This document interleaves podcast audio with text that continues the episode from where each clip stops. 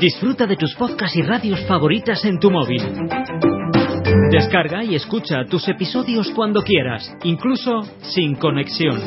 Recibe notificaciones de tus suscripciones y mucho más descargando gratis la aplicación de iVoox.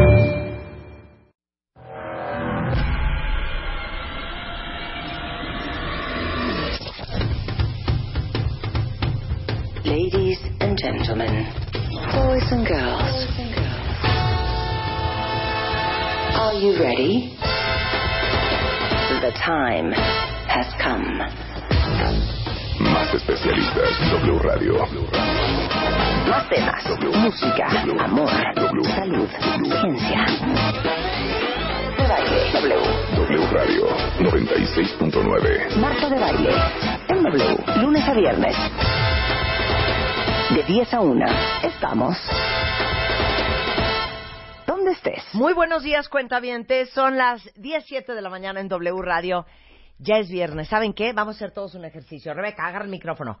Inhalemos. Exhalemos. Inhalemos. Exhalemos. ¿Saben qué? Así como cuando eres chiquito, ¿no? Te sacudan las manos, sacudan las manos, quitémonos la mala energía. Es viernes, vamos para adelante, cuentavientes.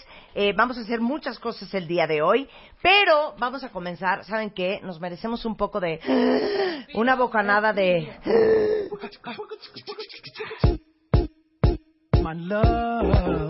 Bueno, el día de hoy vamos a lanzar una portada espectacular de la revista MOA que yo espero que abone a la necesidad de cantidades industriales de alegría que nos urge tener a todos en la Ciudad de México y en el resto del país este, en este fin de septiembre.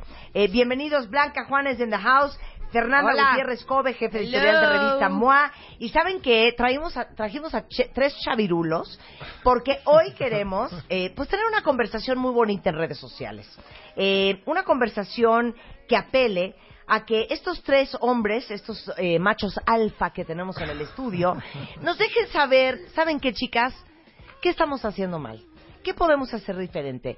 ¿Qué jala, qué no jala? ¿Y por qué hay relaciones eh, que duran y relaciones que hagan de cuenta que como, como el agua entre nuestras manos se nos resbalan? Bienvenidos a los tres. Está con nosotros Ricardo Rendón, mejor conocido como AKA El Chino, Buenos director días. de arte de MMK. Está Alfonso Aguirre, gerente comercial de MMK. Y Sebastián Patrón, director digital de MMK.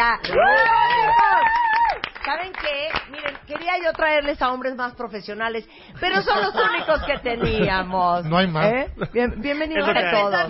Bienvenidos a todos. Bienvenidos a todos. Poco. Oigan, este, no, no hemos soltado la, la portada en redes sociales, pero eh, igualmente esta persona, a ver si adivinan de quién estoy hablando, esta persona tampoco la ha pasado bien últimamente. Esta persona es de origen puertorriqueño. Eh, evidentemente, como ustedes saben, eh, Puerto Rico fue azotado por este impresionante huracán y eh, hay una cantidad de damnificados increíbles, siguen sin luz eléctrica y como decimos siempre, la solidaridad y la lealtad y el cariño de unos por otros, pues no debería de conocer fronteras, ni razas, ni religiones, ni nacionalidades. Y por supuesto que vi en redes sociales el cariño y la solidaridad de muchos de ustedes con este Puerto Rico.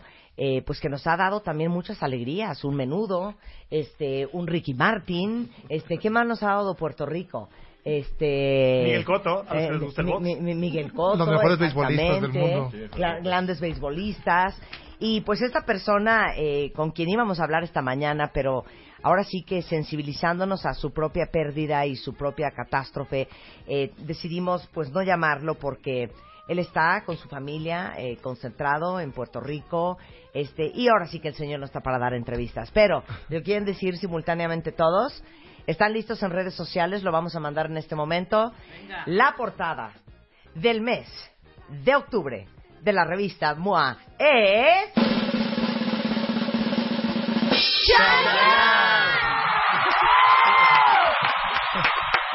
Fernanda Kobe, danos la historia de esta portada y ahorita vamos a hablar con los señores. Eh, pues bueno, nos lanzamos a Miami de que un martes nos dijeron, ay, el próximo martes tienes a Chayanne en Miami. Nos movimos como locos, el chino y yo a hacer todo lo necesario. Compramos boletos de avión, reservamos un hotel, buscamos una locación.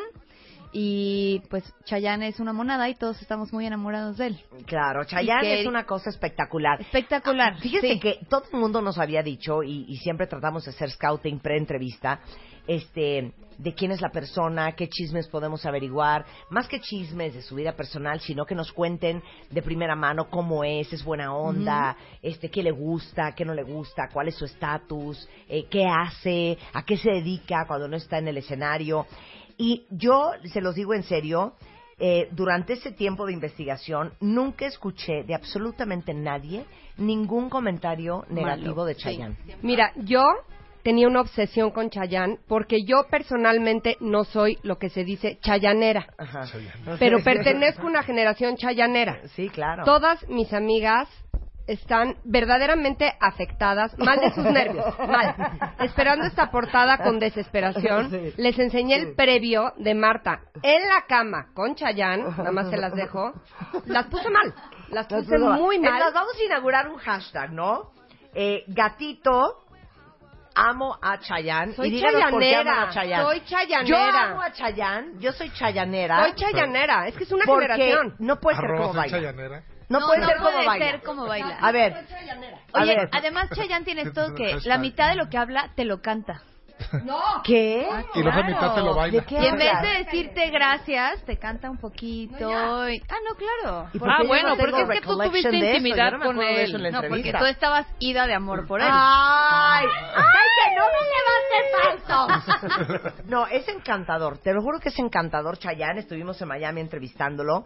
Y ¿saben qué? Les tenemos una gran alegría porque Chayanne, que tiene exactamente cuántos años? 50. 50 No, aparte años. eso. O sea, tú ves a, a Chayanne ahorita y lo ves como en los 80. No, no, no. O sea, y no se- cambia. Sí, y si abres claro, la no, revista, no años. ¿no? si No abres envejece. la revista y lo ves sin camisa. Claro. puedes sufrir un infarto. Oiga, Ya- Chayanne no sufrir ¿Ya, un infarto. quisiéramos los tres de aquí o qué? Sí, sí, claro. Sí. Oye, No, no, Chayanne- quisieran estar como Chayanne. Por eso, Chayanne no amigos. se quería quitar la camisa, le daba pena. Ay, sí. Y bueno, fuimos trabajándolo, trabajándolo, Enamorándolo. sobándolo, enamorándolo, seduciéndolo, exhortándolo, virtudes. convenciéndolo. Y de repente estamos en una suite del Hotel Standard, que gracias al Hotel Standard por, por ser tan buenos eh, anfitriones, eh, está Chayanne acostado en, en la cama, que lo van a ver ahora en la portada, ya está en redes sociales. Y de repente, ay, ya, Chayanne, ya saben, ya, Chayanne y agarra y se quita la camisa. Y todo de ¡Wiu! tenemos un gran video de behind the scenes para que vean Sí, todo lo que, que lo sucedió. Pero al final es una gran conversación sobre eh, sus sus veintipico de años de matrimonio el hecho de que todo el mundo lo dice desde sus managers hasta los conocidos sus amigos este la gente que ha tenido contacto con él a lo largo de estos años que es un hombre bien fiel eh chino este es un hombre súper Chino fiel. también, no le es un hombre súper fiel súper orientado a la familia. Tiene eh, un hijo eh, grande, tendrá unos 19, 20 años, con quien hace ejercicio y tiene la panza igual de marcada que Chayanne. Tiene una hija, eh, su esposa que es este Marilisa. Ma- Marilisa, eh, con quien lleva casado toda la vida. Y es un hombre de familia, es un hombre bastante normal y súper familiar. ¿eh? Entonces es perfecto, así asquerosa No y vomitivamente perfecto. No los quiero asustar, pero ¿sabes qué? Chayanne es un buen hombre. Pero ¿cuál es el secreto? A ver, ¿dónde está el defecto? Digan la neta. O sea, porque es un cuero, Siempre baila impresionante. No O sé sea, si, porfa. exacto, what's the downside? Ah, miren, no, no lo pude descubrir. Este, No, no pudimos descubrirlo, Yo le ¿verdad? dije, yo le dije a Chayanne, oye, ¿qué haces pésimo? ¿Cuál es tu defecto? O sea, si yo le preguntara a Marilis, o sea, Chayanne muy mal en, Yo sé cuál es su Entonces defecto, le- pero no te los puedo decir. Ajá, le, le marcó, le marcó a su esposa y en el WhatsApp, en el, en el speaker le dice, oye Marilis, estoy con Marta de baile y me pregunta que, que- qué dirías tú que yo muy mal. Y, y me dijo, baby, yo que te digo, soy tu fan, absolutamente nada. Esa fue la pues qué respuesta. buena onda. Ay, Pero ya la señora sé. es fan de su marido. Eso es lo que les quiero decir. Pero es una entrevista muy rica, hablamos de su familia, hablamos de lo importante eh, que ha sido eh, su familia en Puerto Rico, hablamos de la muerte de su madre, hablamos este muy no, fuerte, de- la mamá de la murió vida de que cáncer. tuvo desde los 11 Claro, años. de cómo la nos vida que ha tenido A partir de los 11 años vivió en cuartos de hotel, tuvo maestras que viajaban con él, se bajaba de un helicóptero y había 35 mil personas esperándolo y luego regresaba a su casa y le tocaba lavar los trastes. Claro. Me fascinó lo que nos Claro, contaba, ¿no? Y él supuesto. dice, todo lo bueno que tengo viene de donde soy, de mi familia, de lo que me enseñaron siempre. Porque a pesar de toda la fama, como que su familia lo mantuvo muy muy ubicado, muy centrado y que... No, y ahora sí que la no se le fuera la fama a la cabeza. Oye, pero sale de, de algún chamo, de algún menudo, ¿no, verdad? Sí, sale ¿O de, los chicos. Los, Los chicos, chicos, sí. claro, por supuesto. Sale de Sí, los sí, chicos. sí. Estuvo ahí un buen rato y ya luego sacó su disco de solista. Chayanne es mi nombre. Chayanne Bueno, mi la nombre. Chayanne es mi dice, ya duermes con él, haz que tu relación dure, entre otras cosas que traemos. ¿Qué más traemos en la revista de este mes, mi queridísima Fernanda? Eh, traemos... Sí, bueno, traemos... ah, El, el chiste era que nos gusta Chayanne porque sabemos que su relación ha durado. Entonces, Sí. todo el artículo central va justo eso. ¿Qué tienes que hacer para que tu relación dure? No se te vaya como agua entre las manos, como dices. Este, les contamos un artículo que nos encantó que es... ¿Qué familia tienes y qué mascota necesitas? O sea, no importa si estás solo, si eres un histérico, si eres un llorón, si tienes 100 Sí. años o 5, siempre puedes tener una mascota amorosa en tu casa. Bien. Ay, ya sé. Este, el tema favorito de Marta que es el síndrome del impostor. Ah, sí, vamos a hablar del síndrome del Sí, impostor. tenemos todos que hablar del Todos síndrome los del que, los, impostor. que- los que se sienten como timadores, eh, Ay, que puedes tener una carrera, puedes tener un doctorado, pero sientes que, que estás timando y que en cualquier momento te pueden descubrir. Te pueden cachar. Eso es lo Si- peor. sin embargo, no significa pueden que eres un timador. claro. ¿Me van Sí, a no, cachar? no, Sí, de que 100%. la gente dice, no, hombre, qué bárbaro, este diseñador está cañón, y tú dices, qué oso, porque no sé nada. ¿No? No, no, claro. Oye, No sé qué hago en este trabajo, la verdad es muy que en cualquier momento me impresionante. corren. Este, lo acabamos de invitar a dar una conferencia el próximo martes, y tú del otro lado diciendo, qué oso que voy a ir a dar una conferencia, ¿Qué no voy a nada que decir? decir. Oye, No, porque como soy un yo- ¿no? Como yo hace unos Sí, sí. años que no me acuerdo ya era editora de alguna cosa y tenía una bola de chavitas ahí viéndome, les empiezo a echar un choro y sacan sus sus libretas y empiezan a tomar apuntes. Ay, no, Casi tú- les pido perdón. claro. Bueno, hablamos del síndrome del El impostor. síndrome del impostor. Mercedes Acosta nos hizo un artículo de qué zapatos necesitas usar para no, o sea, nada de estos que están muy cómodos me los voy a poner todos los días de mi vida, eso también lastima tu espalda. Sí. Yo no sé quién, quién en esta mesa que usa tacones de 35 centímetros diario, también ¿Quién? te van No a destrozar no sé quién la hace espalda. esa locura. No, yo tampoco. Este, les decimos qué hacer para que ya por favor pierdan el temor a hablar en público, porque es Sí. la vía más rápida para que les den un aumento, para que tengan un mejor puesto, para que su jefe los considere Claro. mejores. Oye, hablamos de la correlación entre los probióticos y, Sí, y un y el peso. intestino permeable y el peso. Exacto. Muy interesante también. Sí, genial. Hicimos otro más eh, para que dejen de viajar como turistas y no hagan el oso de bajarse en sudadera de Mickey y calcetín y chancla y la, y la cámara en el Les cuello. digo una cosa, es grave la cámara en el cuello, Es- pero les es digo una grave. cosa, se me hace gravísimo que ya no tenemos buenas fotos. Ay, Ya no no, fotos. ya es no que, hay está- fotos. es que no. Sí. Para cámara en el cuello es una cámara SLR. Entonces Exacto. necesitas, Claro. necesitas una cámara para... Por eso lo que te quiero decir es que no tenemos fotos buenas, o sea, son las fotos Sí, no, del, del celular. celular. O sea, ahora que se graduó mi hija, me dijo, "Ma, sí trajiste una cámara." Y yo, "Cri cri cri cri." Y yo, "Pues con las del celular, mi amor." No. Mamá, ¿cómo es posible que no vamos a tener fotos en alta resolución bien tomadas de una cámara profesional? ¿Y qué me dices de la actividad de ver álbums? No existe. Yo me acuerdo, es que yo me Ah, acuerdo, cállate. Claro. Cuando yo era chica, que tenía mi primer novio, me acuerdo perfecto una conversación con una amiga de, va a ir a mi casa por primera vez, ¿qué hago? Ve álbums, me recomendó. De álbums. Ve álbums. Y claro que le hice Te caso. digo una cosa, deja a esa amiga. Por eso ese güey te dejó. O sea, ¿quién invita a un güey a que, te, a que vea Ese álbum? día la dejó. ¡Qué oso! Trece años. Pero algo Sí, no, es que tenemos que hacer una pausa. Esto es muy fuerte. Blanca. Blanca. De cuando era Es chiquita. que siempre que viene Blanca nos presenta un, un, un problema que es una gran oportunidad. Un ¿Cuál escenario- fue la un última escenario vez? particular. ¿Cuál fue la última vez que vino Blanca? Yo, yo te voy a ver recordar qué fue. que les conté, les compartí que era la promotora de un coro. Sí, que Ah, de mi coro. O Can- sea, cantamos y todo. Canta en coros, o sea, ya con eso. Y ahí veíamos. ¿Ves? ¿Te acuerdas No, nada más quiero saber, ¿qué, álbum, qué fotos le de enseñaste? cuando era yo ¿De chiquita. tus papás cuando se casaron? Claro, de cuando era yo chiquita. Oye, me acabo de acordar, hipócrita, impostora ahora sí, A ver. que hace poquito en tu casa vimos álbums, tú y yo. Ah, no, a ver, porque estábamos buscando una foto Sí, específica. Pero te fijas qué bien la pasamos. Sí. Es que hay que ver Ay, los álbumes son increíbles. Claro, Vimos los álbumes, Y esa sí ¿eh? es una parte como de ritual. O sea, tanto para un date. A ver, es clásico ver. de un date. que pero se me hace. Sí, claro que No, no, no, a ver, no, no, perdón, perdón, Por favor. perdón, perdón, perdón, no de un date. No, tienes chavos. razón, no de un No de un date, date. Ajá. pero es hasta de escenas de película cuando llega el novio con la novia a la casa y la mamá le saca el álbum y se quiere De morir de cuando la era pena el, el chiquita. señor, claro. Sí. Es Cuando es clásico. chiquita, sí. Te quieres No, morir de la pena. pero- O sea, es, a- es lo que voy, ¿no? Sí, es Ya un, es, una, que es un cliché. con la chica para Qué enseñarle. O sea, qué tristeza. oso que O en dígame- la primera date el güey te diga, Ay, no. oye, ¿quieres venir a ver álbumes a mi casa? No, o claro. sea, Qué Claro. ¿Quieres depresión. ver mis fotos de cuando era chiquito? Eso ya no va a pasar. ¿Y qué tal lo de, ay, regálame la foto de cuando eras chiquito? Qué oso eso, ¿no? Ay, sí, claro. Y luego cuando cortas de, me tienes que devolver mis cosas y mi foto de cuando era chiquita. No, a ver. Que le encantaba a mi a ver, mamá. en la caja donde iban los productos que había regresarle al, al susodicho, claro, Los Alex. productos. había muchas fotos siempre. Siempre. Hoy no regresas ninguna foto. En ninguna caja. Hoy borras de Instagram la foto que salía. Claro, es lo que te Claro, a decir, ya no Instagram ves todas las fotos en las que salía la fulana. No, hoy bloqueas en Facebook. A fulano, a tu ex. ¿no? Toqueas en Instagram o en Facebook, que es también otro tema que tenemos en Revista MOA. ¿Qué? La delgadísima línea entre el stalker Ajá. y el amoroso. Qué buena O sea. ¿Qué tipo de gente? O sea- Tú, por ejemplo, si cortas con alguien, borras las fotos de que salías con el Instagram. Creo que eso dice mucho de quién eres como persona. Ah, a ver. A ver, es Mucho. que te voy a decir 100%. una cosa. 100%. ¿Tú las borras?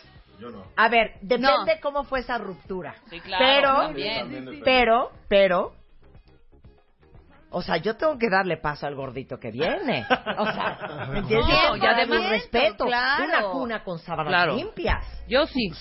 Yo también sí, creo porque que también borrar las a- a- al nuevo usando también Facebook y viendo tus fotos. Qué horror que pongas, me- se- te metes Pero al está, álbum pero está veas. demasiado como que, que Mira, ardido, eso de- eh, no, o sea, eso no habla de qué tan persona el eres. evento. una cosa. Sebastián, no es de Y qué además, calidad de persona eres. Habla de qué tan ardilla quedaste. Claro, no, pero una olvido. cosa. Te voy a decir por qué. No, no creo. Es importante. Uno tiene que hacer en la vida lo que sea necesario para que te dé sanidad mental. 100%. Y las redes sociales, perdón, no sé cómo acabamos en esta conversación, pero las redes sociales son una interminable fuente de disgustos. Se los voy a decir por qué. Y no importa si tienes 18 o si tienes 50. Eh, yo tengo una amiga que habrá tenido unos 43, 44 años cuando tronó esa relación. Se los juro que cortaron el, el viernes a las 10 de la noche. Pues el sábado a las 6 de la mañana, en el perfil de él, ya decía en Facebook, En una por fin libre sin cadenas. O sea, un hombre de 50 años. O sea, no puede ser. No puede ser. Entonces, Hay gente que O ha sabido corta- que lo tronaron por Facebook. claro. O sea, se O meten de pronto y ya en otro O que ya tiene novio el jueves a las 5 de la tarde y el jueves a las 9 de la noche hay una foto en el perfil del ex, él con una chela en la mano con tres viejas. O sea, ¿qué es eso? Pero Muy son- mal las son redes sociales. son tácticos Es hoy más, en día. Les digo una cosa, todos ustedes que son súper jóvenes, igualmente los que nos están escuchando de afuera, millennials y no millennials, no entiendo cómo su relación ha sobrevivido con las redes sociales. No entiendo. Se los juro que me parece un deporte de alto riesgo. Es Porque horrible. es- esta sí. foto que tienes en Facebook de marzo del 2015, ¿quién es esa vieja, mi amor? Ay, no, mi amor, es una amiga colombiana. Corte A, en tu vida se te olvida que tiene una amiga colombiana. ¿Ya sabes? O sea, oye, mi amor, pero no me habías dicho que había ido Margarita, la de tu oficina. Es que la vi en el brindis de, to- de, de, de, de- Claro. de diciembre y la veo paradita hasta atrás. ¿Me entiendes? Y tú, no, pero Margarita cero. Corte A, tú ya preocupada por Margarita y tu novio en la oficina, diario. Marta, Claro. O sea, las redes sociales son graves. cada like que das en Instagram tienes que pensar si, es, si es correcto o no correcto, porque este cada like, like. ese like va a llegar a, A a tu novia. Entonces es como, A ¿es correcto o no correcto dar este like? No lo llegar, sé. sí. ¿Piensas? Venga. A ver, ¿Te llega? has tenido reclamaciones. ¿Qué? Te queremos, Ana, te queremos. A ver, venga, ya, vas. Ana, ni modo, aquí todo el mundo tiene que cooperar. A ver, tipo cómo. Duré mucho tiempo sin novia. Sí. Cuando recién me puse de novio, evidentemente Sí. pierdes Es de toda la Culiacán, experiencia. Sebastián, ¿eh? Pierdes By toda la way. experiencia, ¿no? Ajá. Claro que hubo reclamos al principio, de por qué le das like a este, y yo, Pero tipo, a verdad, un Se te olvida la etiqueta, ¿no? ¿Qué? A ver, Se te olvida la etiqueta. se te olvida la etiqueta, Sí, aparte claro. empiezas a seguir muchísima gente, pero ni siquiera, a veces ni siquiera mujeres de carne y hueso, de que a veces modelos o Sí, de que- claro. cosas Sí, así sí. random, ver, ¿no? ajá, tipo. Y empiezas a, a dar likes y, y evidentemente todo eso le llega a, a la otra persona. Sebastián, just like this photo, this photo, this photo. Y todo eso tiene una manera de, de volver a ti y vuelve a ti. O sea, to- bueno, Cada like es de un A ver, de a ver, vamos a, A ver. genera- vamos a generalizar aquí o no. Las ver. mujeres, los hombres o cómo, o cómo Sí, me refiero esa- a ello. esa sí, esa sí, Nada, sí. que las mujeres y luego por otro Eh, lado. no, no, no, no, no, no, no. No Claro. todas y no sé, ¿no? Claro. Y te va a costar debería- más que un de- like Y, no, eso. y ha de haber muchísimos hombres que también... Oye, gorda, ¿por qué le diste like a este cabrón? No, pe- pero. Ay, mi amor, X. Lo que pasa es que salía mi amiga Fer. Sí, pero no le estabas dando like a Fer, le estabas No, dando claro like a Chino. Ay, bueno, mi amor, X. No, pues Debe es que no de es haberlo. X, güey. Ay, Claro que ha de haber hombres así. Debe de haberlo. Yo creo que pero es más de en viejas. general. En Yo general también no. creo que es más de viejas. Pero en general es un algo, un patrón más reconocible en más que mujeres. estamos en las nosotros mujeres. más metidas y más estoqueando, Poncho. ustedes no tanto. A ver, el tuyo. Pues igual. ¿Estás de acuerdo con Sebastián? Hay que pensar ese like. 100%, estás pensando el, el like perfecto, porque yo también estuve un ratito soltero Sí, y se te sí. olvida, se te Sí, olvida, sí, como sí. que pierdes ¿no? Entonces, este, de repente, pues empiezas a seguir a tus modelillos, ¿no? A los Victoria's Secret, Ah, bla, bla. Ajá. Entonces, de repente, Sí. de repente ya me han llegado un par de reclamos. Sí, ¿de tipo? Like y... ¿Y por qué sigues a tantas viejas? Espérate, aparte de los likes, las fotos que subes. Claro. Si no has estado subiendo fotos con la Ah, novia de ella. alguien. 100%. Ah, Ahí, ahí- ahí te va, ahí te va la que me... Me, me va a matar Claro, Lana. Pero ahí te va- ahí te va la que me eché, la que me eché yo. Ahí te va la que me eché yo una vez. A ver. Recién andábamos y era cumpleaños de Lana. Sí. Era cumpleaños de Ana y clásico, subí otra foto. De una Que- foto de de, random, ¿no? Sí, No, sí, sí, hasta la fecha de me una montaña y una puesta de sol. porque tenías que hacer yo la foto de... Primero lo ¿Qué que pensaste qué? en el día en vez de mí. No se le olvida que en su cumpleaños no subí una foto de o sea, subí De una ella y claro, tú diciéndole, y mi tú". amor, lo mejor que me ha pasado eres tú. O sea, Somos, es que- somos, somos terribles. Oye, y hombres, perdón, claro. agregar a una amistad en Facebook, Sí, no. Peligrosísimo. Sea hombre, sea mujer o quimera, lo que sea. Claro, claro, hombre, Cualquier, mujer ahí sí, y ese güey que es el que te lleva a Yo las lo que quiero decir es que no tienes una idea el oso que me da el comportamiento de la gente en las redes sociales. No lo puedo creer. ¿Por qué? No Porque- sé cómo acabamos hablando de esto. ¿Dónde quedó Chayanne? Es que no puedo creer el oso de que pongan, perdón Ana, una foto de tú y la cumpleañera y le mandes un mensaje de amor a la cumpleañera que la tienes en tu cama. O sea, ¿por qué exhiben? No lo soporto. Claro. claro. Eso y eso no es lo peor. ¿Qué tal el mensaje de por ti, por mí, por la luz que me brindas, Ay, por no, la magia no, de no, no, no, saben que no, no, porque no, no, no, no, no, no, no, se lo dices en persona, claro, ¿qué justamente es de esto vamos a hablar y las redes sociales tienen que ver con esos grados de dificultad ¿Cómo le haces para que una relación dure y si ya duermes con él, pues que se nos te acabe la alegría regresando del Se corte quede con el contigo. lanzamiento de MOA? Hoy viernes que estamos tratando de generar alegría para todos en W Radio, no se vayan. Estamos de regreso en W Radio y estamos ahora sí que risa y risa cuentamientos, hablando de la complejidad de las relaciones. Un día, este, ya que somos una plataforma muy digital, deberíamos de hacer una mesa redonda hablando de el amor, los hombres, las mujeres y las redes sociales. Porque todo el mundo ya se volvió loco en Twitter. Dice un cuentaviente que a él lo cortó la novia por un like. Un like mal posicionado. Hay que pensarlo que vean. hay que Un pensarlo like todos. sin estrategia. ¿Sabes qué, Jorge? Lo sentimos profundamente. Nuestro más sentido pésamo a Jorge. Nuestro más sentido No te la a mere- Jorge. no, no, Nuestro sí, más no te lo mereces. Jorge. ¿Sabes qué? No te lo mereces. No te lo mereces. Y yo voy a pecar de sexista aquí y voy a hablar en contra de mi género, pero creo que tienen razón los chicos. O sea, Sí. las mujeres sí nos ponemos muy mal con lo de Sí, redes exacto. Muy Exacto. mal. No entendemos que no es vida normal, es vida virtual y sí, es diferente. Y aunque Claro. te puede doler y eso, da- hay demasiado pamema en las chavas, ¿eh? Con las redes. Me pone grave. Y yo quiero Grave. agregar algo también, para todos y todas. Un like de cualquiera no significa que le gustas. ¿Sí me explico? Significa O sea, más. te ponen el like y es, "Y, me puso like, seguro le gustó. No, un like es un like, hombre. Claro. Le gustó tu foto, le gustó X, pero no es necesariamente que, que te va a llamar, que te va a pedir por inbox tu Que te teléfono. Pero es que saben no, que les digo una cosa. como diría mi mamá, ustedes tienen que trabajar en la sombra. ¿Y a qué me refiero? Ajá, a ver. Quítame la música, quítame la música, Luz. ¿Low profile o qué? Ponme reverb. Muchachos y muchachas, la próxima vez que tengan una nueva relación, porque desafortunadamente las reglas de una relación se establecen muy temprano, ustedes en un momento de amor, a lo mejor en la segunda y tercera cooperación, que uno está bien entusiasmado y bien contento, ahí es donde uno, como un topo, se mete a este escabroso tema y le dices, mi amor, ¿tienes Facebook?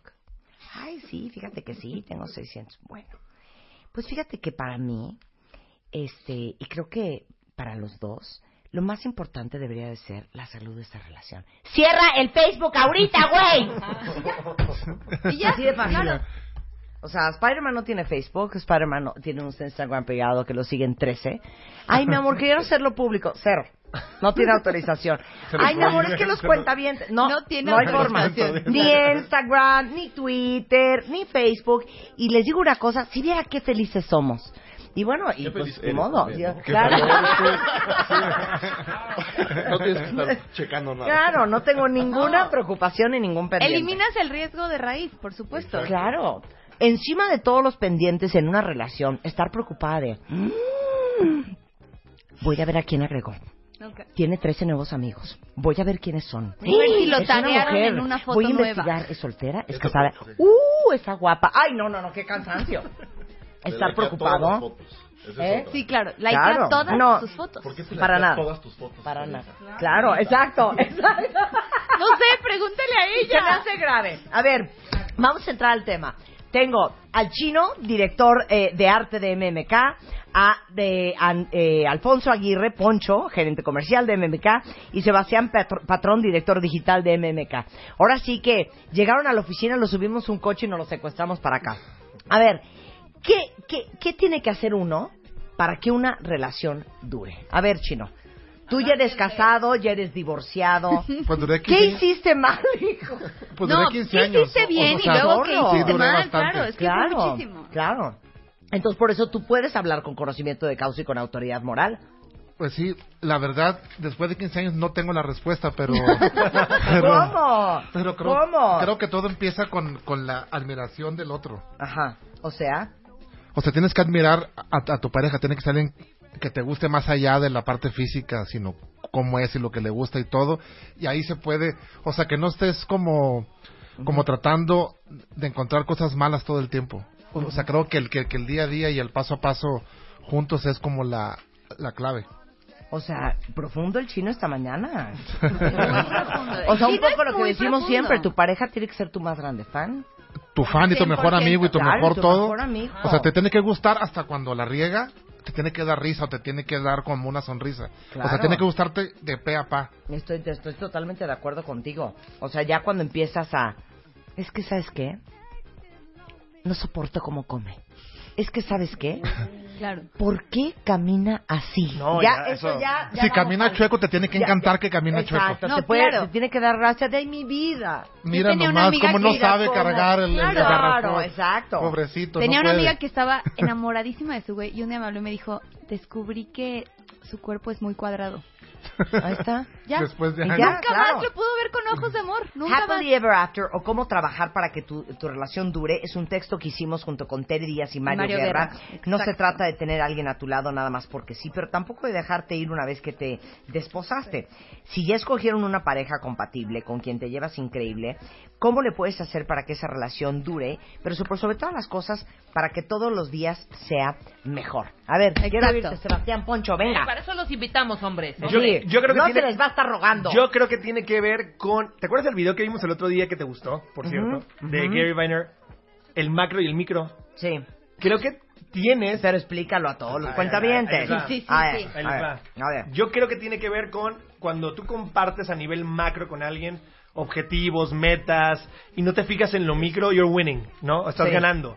O sea, cómo camina, cómo habla, eso es irrelevante si ustedes dos comulgan, creo yo, con el macro. ¿Cuál es el macro realmente, no? Porque si te distraen los micros, O sea, el, el ultimate goal, la, lo, Sí. lo, lo más a largo plazo, Sí, sí, sí, que es lo sí. que pocas veces vemos, este pierde relevancia cuando debería ser lo Oiga, nada más importante, quiero ¿no? aclarar una cosa. Yo no le hizo pocho, ¿eh? El señor así venía ya de origen. Así De son en origen. Culiacán, chino. Así somos. Ahora, ¿por qué hay tanta gente de Culiacán en la Ey, oficina? yo soy de Mazatlán, el puerto de moda de la República Mexicana. Ah, ok, ¿eh? Mazatlán, El puerto de Sinaloa, moda, dice. Culiacán, Sinaloa. Pues son como neighbors.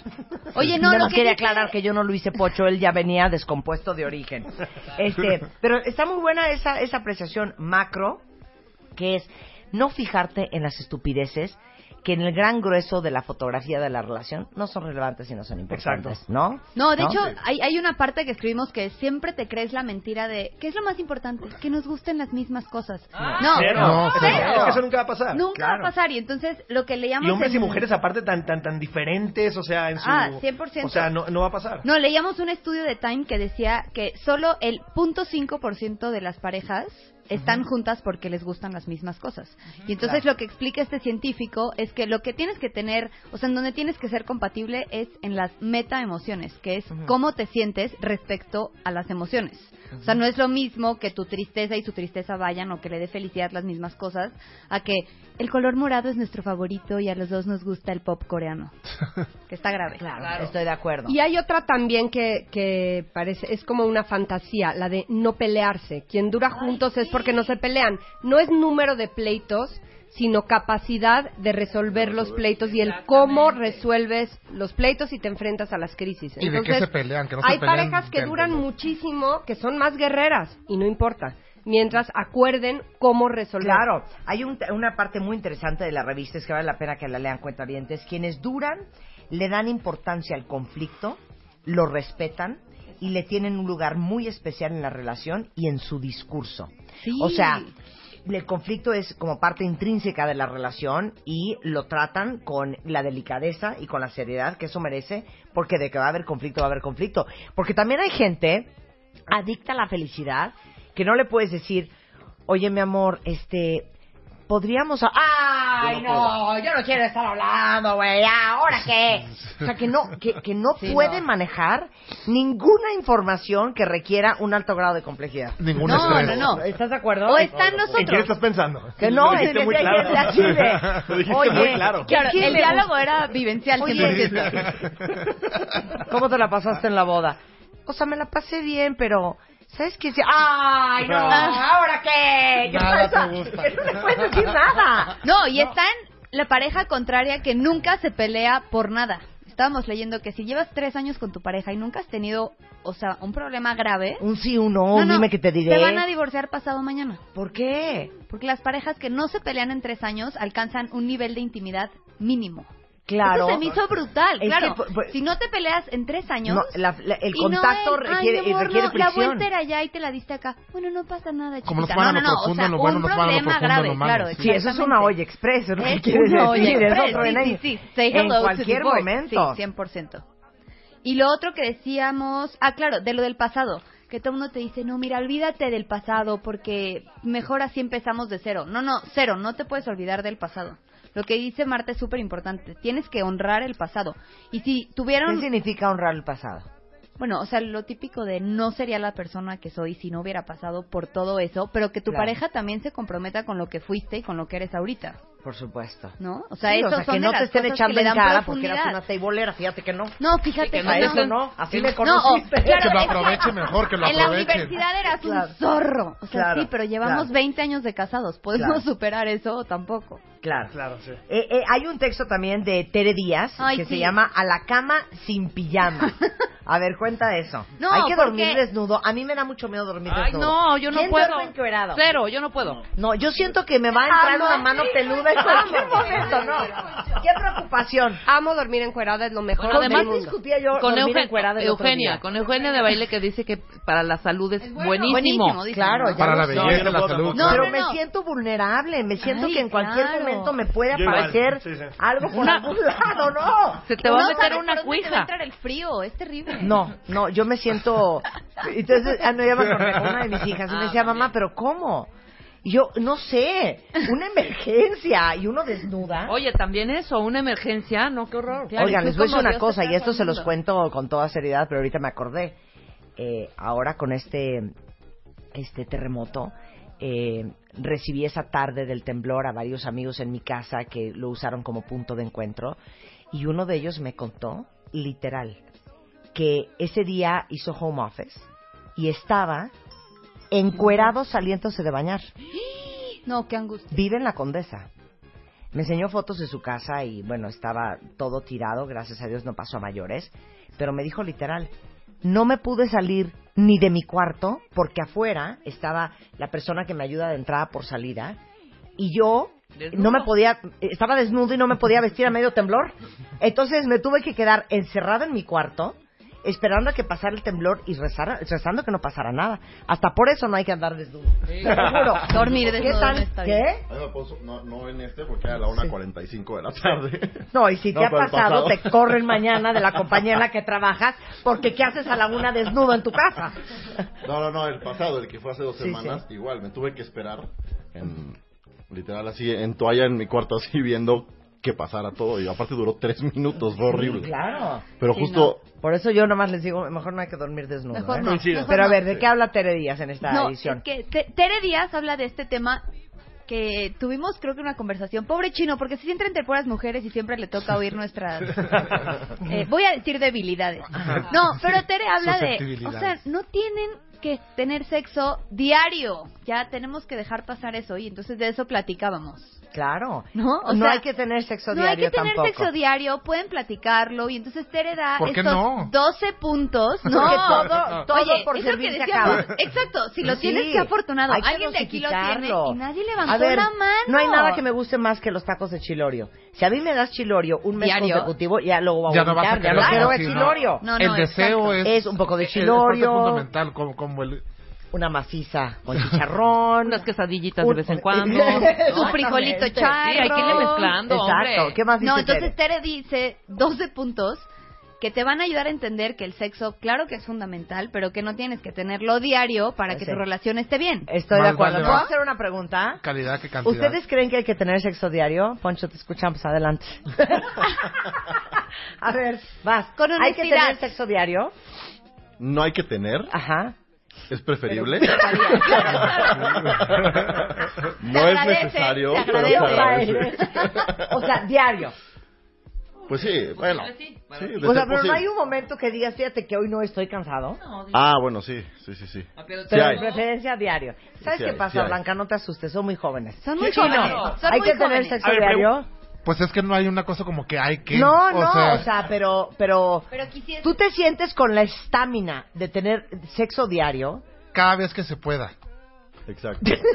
Cada vez que se Ahí te va- pueda. ahí- te va la pregunta. ¿Quién A es ver. más sex needy, los hombres o las mujeres? 100% los hombres. ¿Quién sabe? 100% los ¿Qué? hombres. No, Hay un ¿quién video en sabe? YouTube, no me Ajá. acuerdo ahorita, lo, Ajá. digo, a ver si lo buscamos. No, búscalo y ahorita lo ponemos en la- Twitter. lo más buscado respecto al sexo en Google es mujeres diciendo por qué mi, mi novio o mi, o mi esposo... Es muy común, ¿eh? No quiero. Yo también creo que sí. Sí, me. sí, Sí, pero a ver, yo tengo conmigo, algo ¿eh? que Sí, decir. sí, sí. El problema Aguas. es que los hombres podrían tener sexo diario pues, prácticamente igual, ahí medio de saciar necesidad y santas pascuas, diría mi abuela. Ajá. Y las mujeres entramos en unas fantasías que simplemente por eso no puedes tenerlo diario, porque imagínate complacer todas las fantasías que quisieras que te hicieran divino y el sexo, un rollo. Y obviamente no puedes todos los días. Claro. A ver, es como más emocional. No, y es que ustedes yo no, creo- también es como no. satisfacer y vámonos. yo sí creo... Sí, eh, ah, No, me- totalmente. menos largo. A ver, Claro, yo sí claro. creo que por naturaleza el deseo sexual del hombre y yo pienso que podrá ser una cosa bioquímica, se- tendrá que ver con una cosa como muy primitiva y muy instintiva. Me parece que es más deseoso en general del sexo que la mujer, pero estoy totalmente de acuerdo contigo que ese ese cliché de es que le dije a mi esposa este oye hay que tener sexo y me dijo me duele la cabeza y quieres unas aspirinas y oiga, todo ese rollo siento que es una falacia porque yo siento que sí y es más ni se los voy a preguntar en redes sociales cuentavientes pero yo recuerdo cuando hemos hablado del tema que muchas mujeres se quejan de que su pareja Y además es, es muy reprobable socialmente ¿Qué tal eso? porque ¿Qué tal eso? entonces de que su pareja no las toca No, las se me to- hace asqueroso no, pero te digo que además nadie lo acepta. Nadie lo acepta porque si tú dijeras, ay, mi esposo esposo no quiere tener sexo, O sea, güey, es ya- gay, eso es grave. ¿qué onda? No, ¿Qué eso tiene? es ¿Qué grave. pasa? O sea, no, es que exactamente. olvídate de ya decir, es que mi güey no me toca, que no puedo creer nuevamente la frase. O sea, imagínate, cuando dices eso, la gente ha de pensar, qué grave estará esta mujer en la cama que su güey no la toca. Sí, Sí, claro. claro que no Porque los mujeres, los hombres quieren tocar todo, ¿no?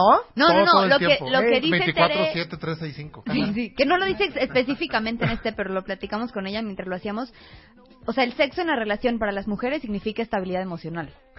Para una mujer que no está teniendo sexo en su relación es ¿qué estoy haciendo mal? ¿Qué está pasando? Porque Claro. ella no me quiere, claro, seguro tiene otro. Sí, no, Para súper- el hombre, se lo adjudica. Jamás piensas eso. Inseguridad sí. con su cuerpo, de seguro, Claro, inseguridad. O sea, claro, de que- ya engordé, ya hice todo Sí, mal, ya sí. no le gustó, esta ropa interior pues siempre no funcionó y el hombre Claro. es, ah, sí, lo diré a la cabeza. Sí, claro. ¿No? Se acabó. Ya te pones a ver el juego y ya. Sí, Cero se les hace Y que es cero porque se les son hace malísimos. una gravedad Jamás, profunda nunca. de la relación. Nunca se les cruzaría por la cabeza. Pero como pues todo en la vida, las mujeres y los hombres, esa, esa diferenciación. O sea, No, pero para las mujeres es Hay que importante tener sexo diario, Blanca, tener perdón. sexo para que la relación dure. Mira, vas a ver la respuesta. Sexo diario, cero. o sea, hay que tener sexo delicioso, frecuente, a gusto, emocional. Más calidad que Y hay que platicar, y hay que comer, y hay que ver Más calidad que películas. cantidad. Ah, Desde 100%. luego, A más ver, calidad que cantidad. A ver, hay que tener sexo diario. Cero. A ver tú, Bajo ninguna circunstancia. ¿De qué estás hablando? Sí, no. Uno tiene que trabajar, eh, pagar las colegiaturas, Claro. eh, que- crear contenidos, este, mandar por el súper. Hay muchas cosas más importantes que hacer, ¿eh? Y aparte uno ya está muy cansado. Y ya muy de mucha edad. Este, ya duermes con él, haz que tu relación dure. Es la espectacular portada de Chayanne. Aparte, hicimos un video de Chayanne enseñándonos a bailar. Este, tenemos unas grandes fotos de, behind the scenes de la entrevista de Chayanne en Miami. dándote un tour por Miami, Chayanne. Danos ah, un tour por Miami, sí, dándome Chayanne. Hasta me, to- me metí a la cama con Chayanne para tomarme una foto para darles gusto a Ay, estos. se queja mucho. Sí, se Y se la mandé a mi marido y me dice, ¿qué haces en la cama con Chayanne? Digo, no, mi amor, es nada más una foto. Ok, nada más que no te estés sobeteando. Eh, encantador Chayanne, está muy divertido. Ay, sí, Eh, vean eh, todo el behind the scenes, que está muy gracioso. Y bueno, por supuesto, ya saben que la revista MOA la encuentran en versión digital en moa.com. Eh, la pueden descargar para los que nos escuchan en el resto del país. Igualmente, la pueden encontrar en puestos periódicos, tiendas de autoservicio y, por supuesto, la suscripción también a través de revistamoa.com. Oigan, y queríamos decirles, vamos a... Es que en la portada sale un brazo de Chayanne muy deseable, ¿no, Blanca? Sí, muy deseable. Entonces, tenemos dos cosas para ustedes para que se vean igual de deseables que Chayanne. La primera es, hay un challenge moda dentro de la revista para que, decirles qué rutina sigue Chayanne para tener esos brazos. Sí. Y la otra es, vamos a hacer un reto Chayanne en redes sociales porque Chayanne tiene una empresa que se llama Unicity. Ah, claro. De Lo productos. habíamos comentado, sí, no sí. lo hemos comentado. Para comenta, tener su abdomen y sus brazos, así que siento que esa es la prueba más fehaciente de que sí funcionan. Ok, entonces, eh, claro, nos platicó Chayanne, esto es súper interesante, que él siempre ha estado muy metido en el tema del ejercicio y la alimentación buena, este igual que la puerca de Sebastián. Y entonces eh, eh, se asoció con una compañía que se llama Unicity y son eh, barras de proteína, shakes, ajá. suplementos, 100% vitaminas. naturales, free de increíbles. todo lo que increíble. es Ahorita les mando la lista para que lo vean. Sí. Y lanzamos el reto eh, tanto en la revista como en revistamoa.com. Como en revistamoa.com. Es el reto Chayanne. Reto Chayanne. Para todos los hombres de cu- 50 años igual que Chayanne. A ver. A ver. A se a puede, ver, a ver. se puede. Con esos suplementos sí van a querer tener sexo diario. Eh, eh, Exacto, exacto. Más Sí que va a nada. durar su relación. Sí, Más que a nada. Sí, entonces chequen nuestras redes, hashtag Reto Chayanne, les vamos a decir todo lo que tenemos, les vamos a regalar paquetes de Unicity para que nos digan si funcionan, before and after. Sí, oigan, Chayanne buenísimo nos mandó paquetes para los Sí, no. cuentavientes. Y perdón, se los hay uno de matcha delicioso, al que ya somos un poco adictos, entonces sí, sigan ese hashtag para que vean todo lo que tenemos para ustedes. Sensacional. Les digo una cosa, les quiero decir dos cosas antes de que se vayan todos ustedes. Eh, han sido dos semanas súper complicadas. Eh, número uno, muchísimas gracias por venirle a inyectar alegría al programa esta mañana, porque hemos estado muy serios, muy formales desde hace dos semanas y también es responsabilidad de lo que, de lo que hacemos todos los días aquí de 10 a 1, de generar como alegría y ser una fuente de inspiración y de, y de ventilación de emociones complicadas para todos los cuentavientes que los escuchamos. Muchísimas gracias por estar aquí y segundo, los quiero felicitar por la gran labor que han hecho en todas las redes sociales de Revista MOA, de Bebemundo y de Marta de Baile en momentos tan complicados mexicanos de la Ciudad de México y del país. Muchas gracias a todos. Gracias a ti, Ma. Oye, pero lo más increíble... No sé por qué estoy hablando así. Como si fuera yo. No entendí, no entendí esa voz. Él les quiere agradecer. O sea, yo Joaquín López Dóriga, qué horror. Este, gracias a todos, chicos. La revista MOA la encuentran en todo el país. Disfrútenla mucho, disfruten mucho a Chayanne y la conversación que tuve con él. Y bueno, este, ahí está circulando ya en redes sociales esta espectacular portada que hicimos con todo el amor del mundo para todas las cuentas mujeres y toda la comunidad gay que nos siguen con todo amor de nosotros para ustedes. Con esto hacemos una pausa y regresamos. No se vayan, ya volvemos. W Radio 96.9. 360 Radio, Twitter, Facebook, Periscope. wradio.com.mx y martadebaile.com. W Radio 96.9. Monday, Tuesday, Wednesday, Thursday, Friday. Every day. Don't understand what's going on here. Lunes a viernes. 10 de la mañana. Estamos donde estés. Oigan, eh, es, es verdad, eh, es verdad, como dice una, una cuñada mía, es verdad. Hoy es el Día Internacional Mundial Universal de el corazón. Y por eso invitamos al doctor Manlio Fabio Márquez, él es cardiólogo, es especialista en arritmias, es miembro de la Sociedad Interamericana de Cardiología, de la Academia Nacional de Medicina, del Sistema Nacional de Investigadores de la Heart Rhythm Society y coordinador de la Alianza contra la Muerte Súbita Cardíaca. O sea, el señor de corazón sabe un poco. Eso es lo que quiero decir. Oigan, en México está traumante. 121 mil mexicanos, Manlio, se mueren por enfermedades cardiovasculares. Así es, es, eh, es un gran problema de salud pública a nivel mundial. Una de cada tres personas a nivel mundial muere por enfermedades del corazón o cerebrovasculares, que se, se agrupan actualmente porque tienen algunos mecanismos en común, el corazón y el cerebro, y, y la cifra es altísima, ¿no? Para, para todo el mundo es de 17 millones de muertes anuales. Anuales. Y Anuales. calculan que para el 2030 van a ser 23 millones. Así es, exactamente. Está subiendo impresionantemente debido al aumento de los factores de riesgo. Ahora, les voy a decir que es lo más traumante de todo, cuentavientes, y esto sí es bien, bien, bien en serio. Antes, Manlio, el infarto era muy masculino. Así es. Hablemos de las mujeres y el corazón hoy. El estilo de vida que se llevaba antes eh, hacía que era mucho más frecuente el infarto o la cardiopatía isquémica, como le llamamos nosotros, en los hombres que en las mujeres. Pero ese estilo de vida ya cambió. Sí, claro, pues es que, perdón, Totalmente. perdón, no es por intrigar, No. pero sentadas en una mecedora tejiendo, pues estaba bien difícil que nos diera un infarto.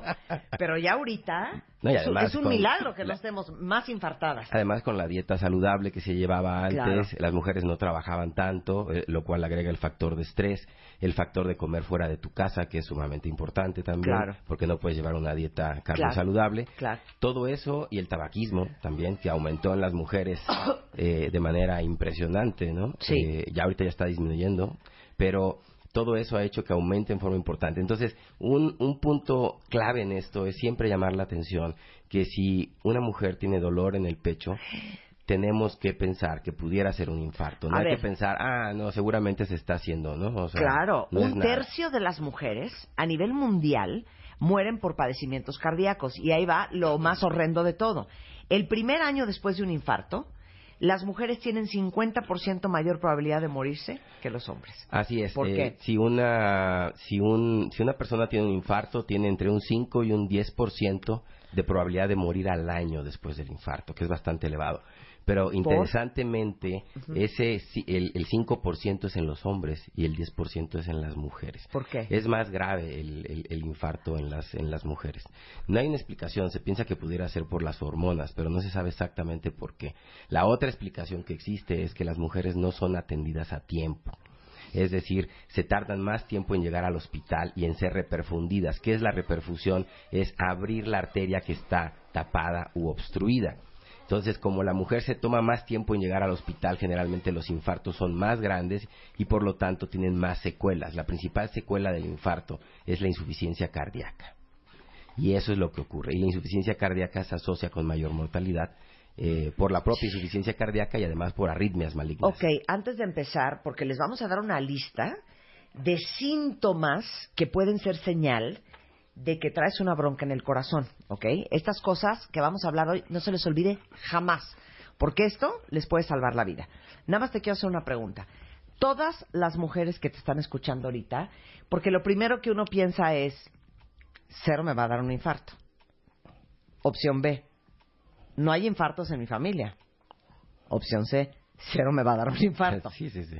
Opción D, pero no, no tendría por qué darme un infarto. Y la verdad es que uno pensaría que a ti no te va a dar. ¿Cómo puedes hacer, cuál es la prueba o la batería de pruebas, nada más para checarte y estar segura que el corazón lo tienes bien? Pues la, la, la batería básica de pruebas es el electrocardiograma de reposo, la prueba de esfuerzo y el perfil de lípidos con la proteína C reactiva ultrasensible. A ver, Con esos apunten, tres parámetros, apunten. con esos tres Electrocardiograma. electrocardiograma en reposo, que obviamente puede ser anormal si la enfermedad es muy grave, la prueba de esfuerzo, que es un electrocardiograma en esfuerzo, y entonces cosas que no aparecen en el electrocardiograma en reposo aparecen en el esfuerzo, y un perfil de lípidos con proteína C reactiva ultrasensible para ver cuál es tu riesgo cardiovascular. Ok. Con esos tres. ¿Cada cuánto nos debemos de hacer eso? A partir de los 45 años en los hombres, de los 50 años en las mujeres, tiene que ser cada tres años. Cada tres años. Cada tres años. Mínimo. Ahora, pudiste haber salido muy bien y que te, y, y que te dé un infarto. Sí, esa es, esa es, una, es una de las grandes críticas que, que, que tiene la medicina, ¿verdad? Porque pues la medicina no es exacta. Y eh, alguien puede hacer una prueba de esfuerzo perfecta hoy y a lo mejor le da un infarto dentro de un año. Claro. Lo que sucede es que se están buscando situaciones diferentes. En, en la prueba de esfuerzo se están buscando obstrucciones muy grandes, más del 50% de la obstrucción de la arteria coronaria. Pero alguien puede tener una obstrucción más chiquita, de un 10, de un 20%, no sale en una prueba de esfuerzo, pero eh, esa obstrucción sí se puede intuir que exista a través de los factores de riesgo asociados. Si el paciente es hipertenso o es diabético y aparte de eso tiene el perfil de lípidos anormal, tiene mucho colesterol malo, poco Sí. colesterol bueno y tiene la proteína C reactiva eh, elevada, ese Claro. paciente puede tener una pequeña placa y necesita tratamiento antes de que le vaya a dar el infarto. Bueno, a ver, cuentavientes. Miren, antes de empezar ya les voy a pasar un teléfono. ¿Se acuerdan que estamos haciendo un directorio de especialistas? Porque una, nunca sabe cuándo le van a pedir a uno el, do- el cardiólogo o cuándo uno va a ocupar un cardiólogo. Apuntan este número porque es un número de salvamento. El doctor Manlio Fabio Márquez es cardiólogo del Hospital ABC de Observatorio. El teléfono es 52 76 70 67. Ok, ¿están listos? Bueno, va. Síntomas que pueden ser señal de que traes un problema en el corazón y nunca pensarías que el corazón es el problema. Ok, primero, Dolor en el cuello y en la mandíbula. a ver, explica. El, el infarto por la localización de, de la situación donde están los nervios que esté alrededor del corazón se puede confundir con muchas otras molestias y una de esas molestias que puede dar atípicas, es decir, sin dolor incluso en el pecho, es el dolor en el cuello y en la mandíbula. Lo que siempre escuchamos es que a la gente le da el dolor en el pecho. ¿sí? Sí. Eso ocurre más o menos en el 70% de los casos. Pero a veces ese dolor se corre hacia el hombro, hacia la espalda, a veces hacia el cuello, sobre todo del lado izquierdo, y hacia la mandíbula. Ajá. Y hay pacientes que su única manifestación, no siempre es el dolor en el pecho, su única manifestación puede ser el dolor en la mandíbula, el dolor en la quijada. Entonces tú dices, bueno, ¿y cómo lo voy a distinguir de un dolor de muelas o de un dolor de dientes, de otra cosa? Bueno, el punto importante es que el dolor por eh, cardiopatía isquémica, por falta de sangre al corazón, es muy repetitivo, es muy reproducible. Quiere decir que si tú caminas cinco cuadras, te va a dar el dolor. Si tú caminas tres, no te da el dolor. Pero si vuelves a caminar cinco cuadras, te vuelve a dar el dolor No entendí. el, el- la obstrucción de la arteria es fija. Si tú tienes una arteria tapada, por ejemplo, en un 50%, siempre va a estar tapada al 50%. Sí. Cuando tú necesitas hacer esfuerzo y tu, tu nivel de esfuerzo es tan grande que esa arteria ya no le da sangre al corazón, en ese momento te da la angina de pecho. Entonces, si una persona, por ejemplo, camina cinco cuadras y le duele el pecho o le duele la quijada, cuando vuelva a caminar cinco cuadras le va a volver a doler el pecho. Es decir, Porque estás forzando Estás el corazón. forzando el corazón, sí. exactamente, a ese Exacto. nivel. Hay gente que es con cinco cuadras, hay gente que es con cuatro, hay gente que es con tres. Pero el punto clave aquí es que siempre que hagas ese mismo esfuerzo, por ejemplo, tú subes tus tres escaleras de tu casa o de tu oficina sí, sí. y te da el dolor, Claro. y vuelves a subir las tres escaleras y te vuelve a dar el dolor, aguas.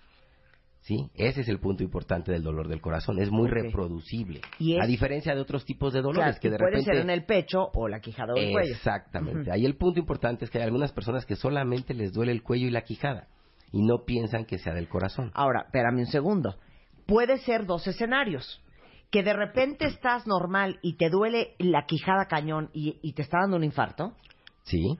O puede ser que de repente, cuando me subo a la caminadora y empiezo a hacer ejercicio, siempre me duele la quijada. Ese, el segundo escenario, es el más común. El primer escenario es mucho más raro, porque los infartos generalmente se manifiestan, aparte del dolor de la quijada, con mucha sudoración, con mucha, nosotros le llamamos diaforesis, sudan mucho, eh, la sudoración es fría, es muy importante, profusa, y se sienten muy mal, sienten como que se van a morir. En cambio, el que dices de la caminadora, ese es la angina de pecho. Te subes a la caminadora, empiezas a hacer el ejercicio y a los 5 o 10 minutos, ah, caray, me duele la quijada. Paras y se te quita el dolor. Ah, perfecto. Vuelves a hacer el ejercicio y a los 5 minutos te vuelve a doler la quijada. Ok, Ahí corran a ver a un cardiólogo. Ahí es donde hay que tener cuidado. Corran a ver a un cardiólogo. ¿Quijada o cuello? O cuello. O cuello. Y Cuello principalmente nunca. del lado izquierdo. de- principalmente del lado izquierdo. Y eso es por la, la cercanía, explicabas, del corazón junto con el sistema nervioso. Así es, exactamente. Ok. La inervación. Va el segundo síntoma que pudiera ser señal de que este es un tema del corazón. No siempre es, pero podría ser señal. Y es importantísimo que ustedes lo sepan. Hinchazón de pies y piernas. A eso nosotros le llamamos edema. Entonces, cuando se te hinchan los pies y las piernas, lo más común es que pienses, ah, pues debe de ser un problema circulatorio, debe de ser un problema de varices, ¿no? La famosa insuficiencia venosa. O Y- las, las galletitas saladas que me tragué ayer. Exactamente, ¿no? Claro, si hay un factor, eh, ¿cómo se llama? Precipitante típico, como te vas Sí. en autobús 16 horas, Y- bueno, pues es obvio que Claro, te hinchan claro. las piernas. comí tamarindo ayer sin parar. Ándale, exactamente, ¿no? Pero si, si no hay nada de eso y se te empiezan a hinchar las piernas, entonces tienes que prestar atención. Y aquí hay un detalle muy importante. ¿Cuándo podemos sospechar que se trate de un problema del corazón o no se trate de un problema del corazón? Que sea un aire, pues. Si, si tú amaneces bien, tus piernas en la mañana no están hinchadas y en el transcurso del día se te van hinchando las piernas, ese puede ser un problema del corazón. No necesariamente es el corazón, pero puede ser.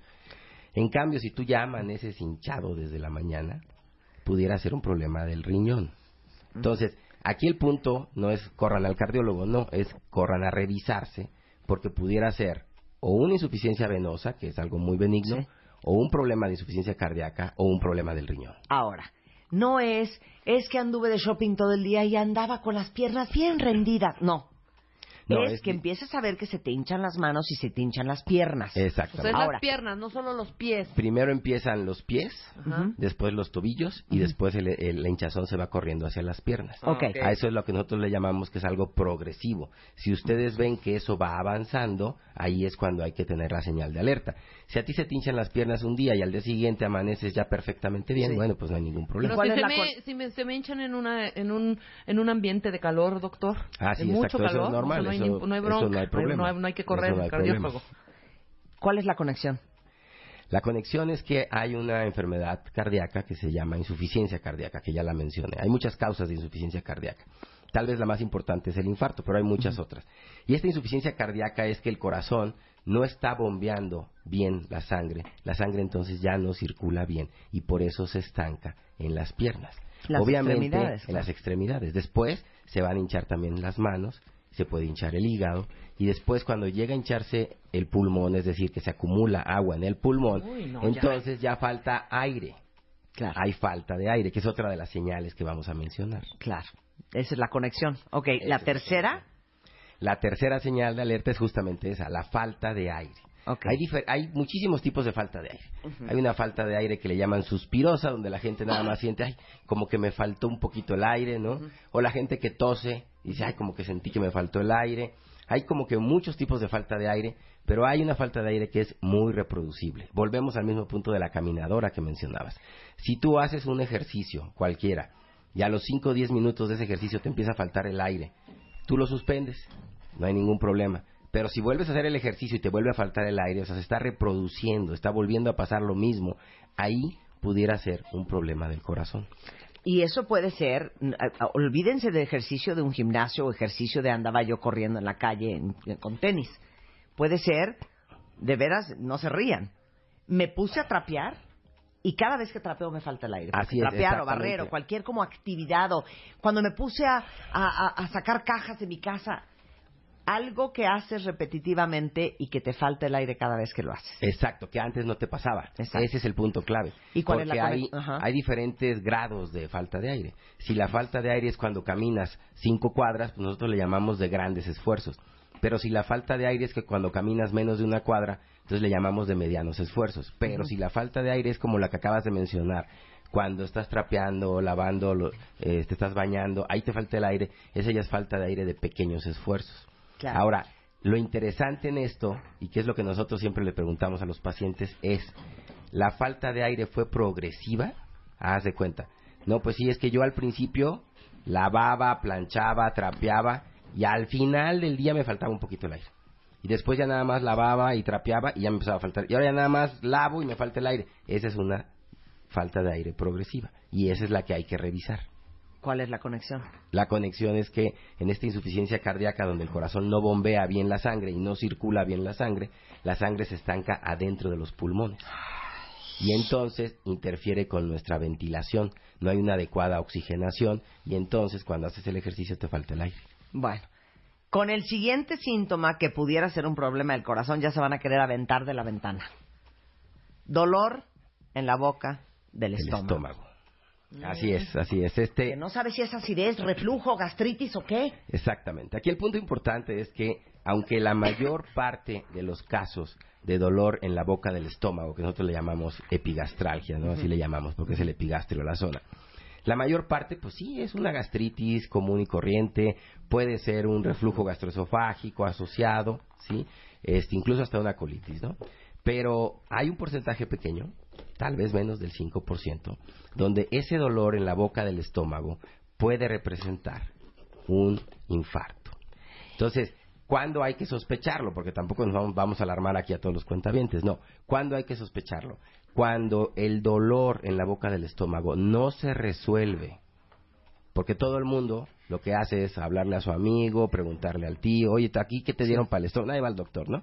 Y entonces, ah, no, pues tómate eh, tal gel, tómate tal pastillita, ¿no? Este, aquí tengo yo, no, no vamos a dar nombres, ¿no? Pero el famosísimo que todos conocen, el omeprazol, todo el mundo ya lo conoce, hasta el nombre genérico. ¿no? Bueno, el punto es, si a ti se te quita con eso, bueno, pues ya estás del otro lado. Pero si no se te quita el dolor de la boca del estómago con los antiácidos y con estos medicamentos inhibidores de bombas de protones, etcétera, tienes que acudir al médico porque pudiera ser un problema del corazón. ¿Cuál específicamente? Nuevamente, angina de pecho, que no se manifiesta como dolor en el pecho, sino se manifiesta con este dolor en la boca del estómago.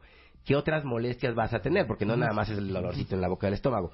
Aparte del dolor en la boca del estómago, vas a sentirte mal, vas a tener un poco de diaforesis, vas a disminuir tu capacidad de ejercicio, No, te va a faltar no, el... no, no, espérate. diaforesis Espérate. es que sudes mucho. Ok, sí. Diaforesis No se es que ponga sudes usted mucho. grosero. No, ¿verdad? ok, excesiva sudoración. Excesiva sudoración. Entonces, si te sientes mal, tienes sudoración excesiva, eh, te falta el aire y aparte tienes el dolor en la boca del estómago, entonces no pienses que todo es gastritis y acude a que te toman un electrocardiograma. Eso pudiera salvarte tu vida en un momento dado. Tienes toda la razón. Si con ese no se aventaron por la ventana, ya con este no van a dar crédito. Roncar. Roncar, así es. Así. Algo que parece... Exactamente. Así ronco yo. Oye, le, estás haciendo competencia reversa. Sí, ¿eh? ¿qué tal ronco de bien? A ver, el ronquido. Mira, la mayor parte de los ronquidos pues son normales, no, no, no tienen ninguna implicación. ¿no? Y mira que Reyes Aro, el, nuestro especialista en sueño cuentavientes, ¿cuántas veces no hablamos con él del ronquido? Y él está totalmente a favor de que todos los que roncan vayan a checarse. O ya olvídate del estrés, de la falta de sueño, del cansancio, de no descansar, del poco descanso en la etapa del rapid eye movement, lo que quieras. Así Cero es. fan de roncar. Así es, el, el, el ronquido puede deberse a una obstrucción, ¿no? Al paso del aire, simplemente porque, por ejemplo, tienes las amígdalas, ¿no? Las famosas anginas crecidas o tienes las adenoides en el caso de los niños. Pero ya en el caso de los adultos, ahí ya el ronquido puede representar otra cosa. Y ahí es donde viene el- este punto. El ronquido a veces se acompaña, y ahí es donde es muy importante que el esposo o la esposa, no depende de quién sea el que ronca, lo vigile un ratito en las primeras horas del sueño. A su marido o a su marida. Entonces, que lo vigile un ratito, porque si aparte del ronquido se apnea. quedan sin respirar, que es la apnea, ya ves, hasta tú estás usando la palabra apnea. Sí, sí, claro. ¿Ves? Entonces, si hay apnea, si te quedas sin respirar, entonces eso puede ser muy peligroso. ¿Por qué? Porque no hay oxigenación por varios segundos y al no haber oxigenación, el corazón empieza a sufrir. ¿Qué es lo primero que hace? Hipertensión arterial. Sube la presión arterial. Lo segundo, pueden haber arritmias cardíacas. Puede empezar a haber una que se llama fibrilación auricular. Y esa fibrilación auricular puede ser responsable de coágulos al corazón. O sea, fibrilaciones del corazón hace pop, pop, pop, pop, Así es, exactamente. Va, va rapidísimo, rapidísimo, Sí. rapidísimo en la parte de arriba, pero completamente irregular en la parte de abajo. Y no tiene una contracción efectiva la parte de arriba. Y la parte de arriba, que se llaman aurículas, al no tener esa contracción efectiva, la sangre se acumula, se queda estancada y se favorece que se hagan coagulitos. Y esos coagulitos se pueden ir al cerebro. Entonces, una persona que tenga apnea del sueño puede estar presentando episodios de fibrilación auricular intermitentes. A esa arritmia le llamamos fibrilación auricular paroxística, porque es intermitente. Y en alguno de esos episodios puede llegar a ser ese coagulito que se le va al cerebro. Entonces, te fijas, no es de que, ah, pues es que mi marido ronca mucho y así ha roncado siempre. No, puede tener consecuencias y graves. O mi mujer. Y agudas veces las mujeres. Es menos común, es más común en los hombres. ¿Y los niños que roncan? En los niños ya son otras situaciones, ya no es la del sueño, lo No de las la adenoides, exactamente. sí. Bueno, oigan, este, eh, eh, nos falta una más y ahorita que hagamos un corte, les vamos a decir quién de ustedes tiene que empezar a poner sus barbas en remojo ya. Pero nos faltan embolias. Embolia. Es, eh, va Pero eso no es un síntoma. No es un síntoma, es en realidad una consecuencia de esta arritmia que estábamos comentando, que es la fibrilación auricular. Cuando la sangre que pasa por el corazón, que debe de tener eh, cierto movimiento, deja de moverse porque tiene la fibrilación auricular y se estanca. Entonces, como todo lo que se estanca, pues se puede hacer un coágulo en este caso. Y ese coágulo, si se hace del lado izquierdo, se va a subir por las arterias que van al cerebro y da lo que se llama una embolia. Entonces, ¿cuáles son más bien los síntomas de la embolia? El síntoma de la embolia, el clásico que todos conocemos, y es que la gente se quede paralítica de la mitad del cuerpo. O sea, que dejen de mover el brazo y la pierna. Generalmente lo que ocurre es que o se desmayan o se caen, pueden perder el conocimiento. Pero hay otros síntomas que también pueden representar algo menor, un, un- infarto más pequeño del, del cerebro, que es quedarse sin hablar, o perder de repente como que el conocimiento, así que la gente se queda despierta pero no entendió nada de lo que le dijeron. Entonces, cuando lleguen a pasar algunos de estos síntomas, nosotros le llamamos que puede haber un ataque isquémico transitorio. Te vas a ir de este programa. No les acabo de contar hace muy poco que un día, porque yo padezco de migrañas, empecé a hablar en lenguas. Y, no podía decir lo que en mi cabeza estaba. Y algún neurólogo algún día me dijo que lo que me dio fue un ataque isquémico cerebral transitorio. Ah, pues pudiera ser, pero lo más probable es que si tú tienes migraña, ese síntoma sea relacionado a la migraña. No al corazón. No, no al corazón Sí, una es que embolia. ya no asustes. O- así es, esa- no, no, no, tranquila. Ok, y entonces... Entonces, hay gente, este, generalmente es gente que tiene factores de riesgo mayor de 55, 60 años, que tienen hipertensión, colesterol alto, que eh, pueden llegar a presentar estos síntomas cerebrales y que pueden representar un ataque isquémico transitorio. Entonces, el punto importante es cuando llegue a haber alguno de esos episodios de que sientas que perdió la memoria o tú te des cuenta que está hablando mal, que no está diciendo las cosas en forma coherente, ¿sí? Aunque se recupere rápido, porque eso es lo que nos pasa muchas veces, como se recupera rápido en 5 minutos, 10 minutos, dicen, bueno, pues vamos a esperar a que no le vuelva a pasar. No, mejor no te esperes, mejor llévalo al médico, porque pueden ser ataques isquémicos transitorios por embolias, por fibrilación auricular, y hay que revisar a ese paciente antes de que le dé un verdadero infarto. Ok, regresando del corte, agárrense, porque les vamos a decir quién de ustedes necesita de veras estar ojo al Cristo. Es una combinación de síntomas fatídico si están preocupados por su corazón. Estamos de regreso en W Radio y bueno, ya veo a la mitad del timeline en Twitter y en Facebook jalándose los pelos porque vino un gran cardiólogo mexicano que es el doctor Manlio Fabio Márquez.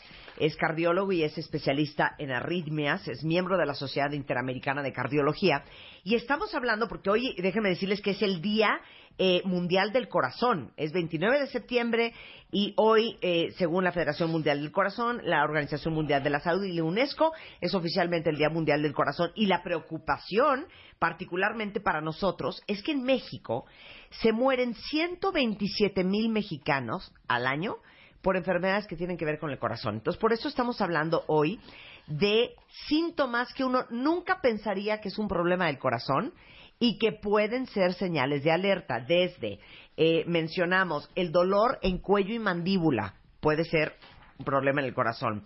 Hinchazón de pies y piernas, la falta de aire, dolor en la boca del estómago y de repente malfunciones del cerebro, Así es, que puede ser una embolia. Que puede ser una embolia. Y los ronquidos. Exacto. Ok, esa es la lista de nuestros síntomas. No se agobien, si lo quieren leer después con más calma, está arriba en martadebaile.com todo este texto.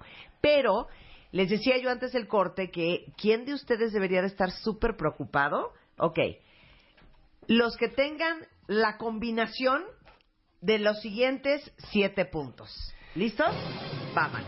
El primero es tener niveles elevados de colesterol o triglicéridos en la sangre, lo que llamamos nosotros dislipidemia, es decir, alteración en los lípidos en la sangre, que se produce por una alteración en el metabolismo, nos falta una enzima y entonces se convierte el colesterol, en vez de convertirse en colesterol bueno, se convierte en colesterol malo, Claro. y lo que consumimos de grasa se, se eleva en la sangre como triglicéridos. Y eso se va depositando al interior de la pared de las arterias, que es algo que yo siempre les digo a mis pacientes, no piensen que la aterosclerosis es que el colesterol se pega como si fuera sarro, no, no es así.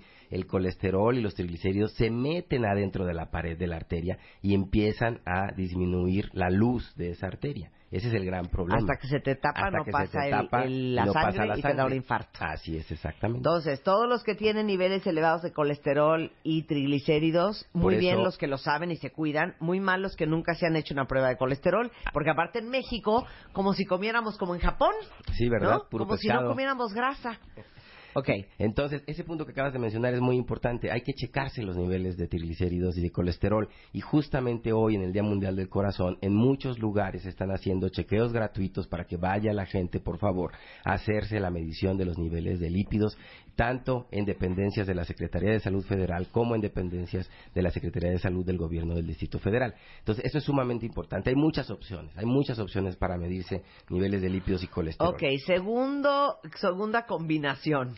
tener la presión arterial alta, es decir, ser hipertenso. Acuérdense que hay dos tipos de hipertenso. El hipertenso sistólico es cuando se eleva la cifra que está arriba. Por Ujú. ejemplo, el 120 en vez de ser 120 es 140 para arriba. Y el hipertenso diastólico que se eleva la cifra de abajo. La de 80 en vez de 120-80 tiene 120-90 o de 90 para arriba. Entonces, arriba de 140 de la alta y arriba de 90 de la baja, ya eres hipertenso si te lo miden dos veces y estás y- con esas cifras altas. Entonces, eso es- también es algo que hay en muchos lugares. Ya hay aparatitos donde tú le pones una moneda de cinco pesos y te mide la presión arterial. O puedes ir a la farmacia donde con tal de venderte la medicina, pues también te checan la presión arterial Sí, sí, gratis. sí. ¿no? Digo, hay muchas opciones que tenemos, ¿no? Y, y, y hay que checarse la presión arterial, repito, en los hombres a partir de los 45 años, en las mujeres a partir de los 50 años. Ok. Tercer punto, cuentavientes. La diabetes. La diabetes mellitus es una enfermedad que todos conocemos, ¿no? De, ¿Es la deficiencia uno o de la dos? insulina. La 2, ¿no? La porque dos. la 1 es este, la de los niños, es mucho más complicada. No, la diabetes mellitus tipo 2 que se presenta en el adulto, que a la gente se le sube el azúcar, no siempre se te sube el azúcar hasta 200 y tienes todos los síntomas característicos de la diabetes. Actualmente, la cifra para considerar a alguien diabético es arriba de 126 miligramos por decilitro, que no es tan elevado. Puede haber mucha gente sí, como dicen por ahí, caminando en la calle con cifras arriba de 126 y no tener prácticamente ninguna molestia. Entonces, ¿qué hay que hacer nuevamente? Hacerse un chequeo de la glucosa en sangre. Te puedes incluso hacer lo que, lo que llaman una glucemia capilar, que es más conocido como dextrostix, porque ese fue el nombre original con el que empezó. Un piquetito en la yema de tu dedo y te miden el azúcar. Y ya si sale alta, bueno, pues vas a que te hagan tu examen completo de azúcar en un laboratorio, que te lo tomen en la vena y todo eso. Pero el punto aquí importante es que nosotros en, en México tenemos, los mexicanos, mucha predisposición a la diabetes. Y eso es algo que hay que tomarlo en cuenta. Si tú tienes un familiar diabético, tu papá, tu mamá o incluso un tío, tienes que estar muy pendiente de tu azúcar. Claro, la otra manera de controlar las cosas, como siempre, es la dieta. Si haces una dieta baja en carbohidratos, pues vas a disminuir tus riesgos de que te dé diabetes. Pero no está por demás checarse y es algo que se hace en muchos lados. Ok. Cuarto punto. Ven, Rebeca, aquí nos hablan. A ver, Ahora, ahora, ahora sí voy a meterme en problemas. tabaquismo. A ver, nada más te voy a hacer una pregunta. Ok, Rebeca y yo fumamos. Y muchos otros cuentavientes. Aquí no se vengan aquí a, a lavar las manos, ¿eh? Ok, si fumas, pero muy bien el colesterol, es más, eres de presión más baja que alta, no tienes diabetes, este, no estás obeso y haces ejercicio, ¿qué nos ofreces? como dicen, como dice la gente, ¿no? Y creo que se aplica. ¿Se puede compensar? Sí, sí se puede compensar. Si tú fumas y como dices, haces todo lo otro, ¿no? Te Sí. checas tus niveles de azúcar, Sí. colesterol, haces ejercicio, bueno, de alguna manera lo puedes compensar, pero ahí está la clave. Más Te tienes que checar. Es decir, está bien, tú quieres seguir fumando, de acuerdo, sigue fumando, pero no, ya no queremos cada fumar, año. queremos una lobotomía. Chécate Eso es lo cada que año. queremos. ¿Por Claro. qué? Porque si tú te checas ahorita y te dejas de checar en cinco años, pues en cinco años puede pasar algo. Puede aumentar tu colesterol, aumentar tus triglicéridos. Sí, ¿sí? claro. Entonces, Claro. sí tienes que ser muy apegada a lo que estás diciendo. O sea, realmente no llevar una vida sedentaria, llevar una alimentación cardiosaludable, ¿sí? Que es la famosa dieta del Mediterráneo, que es algo que también en este Día Mundial del Corazón se aboga mucho para que la gente cambie un poquito sus hábitos alimenticios y trate de acercarse más a ese estilo de dieta con ensalada, con aceite de oliva, con pescado, ¿no? De cualquier tipo. Aquí aquí en México tenemos muy buen pescado, ¿no? Claro. Y, y, es- y la mayor parte del tiempo está a muy buen precio. Ok. Entonces, el, el punto para los que fuman, ¿sí? Porque yo sé que es muy difícil dejar de fumar, si no cualquiera lo dejaría en dos patadas. El punto es tratar de compensar, pero ojo, sí tienen que estar al pendiente, más al pendiente de su salud que otras personas. Si tú fumas y te aparece algo en el cachete, Ujú. tú tienes que ir a checarte. Ajá. ¿Por qué? Porque puede ser cáncer. O sea, no vas a ¿Qué decir... hablas? No, bueno, yo les estoy diciendo para que se pongan abusadas. Bueno, por eso, Todos que Mario. se pongan abusados. Por eso, Mario. ¿Qué hay que hacer? Punto. Ahora, yo estoy más preocupada por Rebeca que por mí. ¿Pero por Ah, qué? bueno. ¿Qué Porque Rebeca. ¿sabes qué, Manlio? Te, Te bebe mucho. Te bebe Ya sabía mucho. que ibas a decir Te bebe eso. mucho. Pero que eso me alcalina. Punto. Pero bebo vino tinto, querido Doc. Ah, bueno, vino mientras tinto. sean una o dos copas máximo al día, no hay problema. ¿Y Y no se vale juntarlas todas el fin de No, semana. nunca, ¿eh? nunca las junto. No, pero sí me he hecho mi eh, copita antes de cada comida, cuando puedo hacerlo, eso es de, de vinito. Esa es parte de la dieta mediterránea. Por, ¿no? por fa- por favor. Así y además cállate, porque le voy a decir una cosa, doctor. A ver. Nos hicieron una cosa de acidez y Marta está mega ácida y yo súper alcalina. Nada más ahí le digo. Ahí ¿eh? está, ahí está. Nada más ahí le Al- digo. al doctor Para que no eso se- le vale, ¿eh? Para que no se ande preocupando. ok. Eh, antecedentes familiares eh, con enfermedades cardíacas. Sí, esto es muy importante. Eh, actualmente estamos viendo que muchas de las enfermedades del corazón pues tienen un componente genético y ese componente genético puede ser hereditario. Entonces, si ustedes tienen un familiar o en su familia se sabe que hay hipertensos, pues hay que estar más pendientes de la presión arterial. Si hubo infartos, hay que estar más al pendiente del colesterol y los triglicéridos. Y este, principalmente esas son las dos enfermedades que más se pueden heredar, ¿no? Porque Luego mucha gente me dice, es que a mi papá le pusieron un marcapasos. Bueno, eso es muy difícil que a ti te tengan que poner un marcapasos por eso, ¿no? Eso sí, no es como que muy hereditario, por decirlo de alguna manera. En cambio, lo que es hipertensión y lo que es eh, infarto, sí, sí puede ser hereditario y hay que estar más, más pendiente. De hecho, si, si las enfermedades como la hipertensión y la cardiopatía isquémica, los infartos aparecen antes de los 45 años, entonces hay que checar a los muchachos antes también. Claro. De los 35, 40 años a los hijos. Claro, ok. Eh, aquí sí les va a doler porque, bueno, ya saben que estamos en segundo lugar a nivel mundial. Obesidad y falta de ejercicio. La, la obesidad y el sobrepeso pues van de la mano, no directo de la- del por qué. sedentarismo. Porque, No, no, el sedentarismo. Pero ¿por qué la obesidad tiene que ver con el corazón? Porque la, el, en, en primer lugar, los niveles de lípidos generalmente son más elevados, ese es el primer punto. En segundo lugar, representa una carga para el corazón. El corazón tiene que trabajar más, tiene que bombear más sangre. Generalmente eso hace que aumente tu frecuencia cardíaca. O sea, como el, el, el volumen. El volumen es mayor, el corazón tiene que latir más fuerte. ¿sí? Y como obviamente no es que sean más grandes porque hagan más ejercicio, que ahí es totalmente diferente, el corazón no tiene tanta fuerza. Entonces, para poder compensar, lo que hace es que lata- tiene que latir más rápido y suben su frecuencia cardíaca a 90, 100. Y luego la obesidad se va acompañando de los otros factores de riesgo. La obesidad y el sobrepeso favorece la diabetes. Sí, claro. La obesidad y el sobrepeso favorece la hipertensión. Entonces la diabetes y la hipertensión son factores de riesgo que se van acumulando para el daño a las arterias coronarias. Y ahí es cuando empieza el problema, que puede empezar desde los niños. Actualmente lo que más nos preocupa, lo que más tiene preocupada a, a- a- a la Secretaría de Salud, eh, que es la que se encarga de la salud pública, es que la obesidad está empezando en los niños. Y es cuando empiezan la aterosclerosis. Ujú. De tal manera que vamos a tener probablemente un incremento de enfermedades cardíacas debido a eso en los próximos 20 a 30 años. Gracias, Manlio. Gracias por siempre preocuparte por nosotros y por siempre, pues, destruir un día que había empezado muy bien con una música bien bonita. Exactamente. No, les digo una cosa, es tan importante hablar de esto y felicito a todos los que no se distrajeron, no se limaron las uñas, este, no se pusieron a comprar chicles en el semáforo y que sí pusieron atención, porque uno nunca sabe, ya olvídate de que te pase a ti, nunca sabes cuando estés junto a alguien que tenga cualquiera de los síntomas eh, que, que mencionamos al principio, dolor en la mandíbula, en el cuello, que se le hincha las piernas, que le faltó el aire, que tenía dolor en la boca, el estómago, y que gracias a lo que aprendimos hoy con el doctor Manlio Fabio, le podamos salvar la vida a alguien.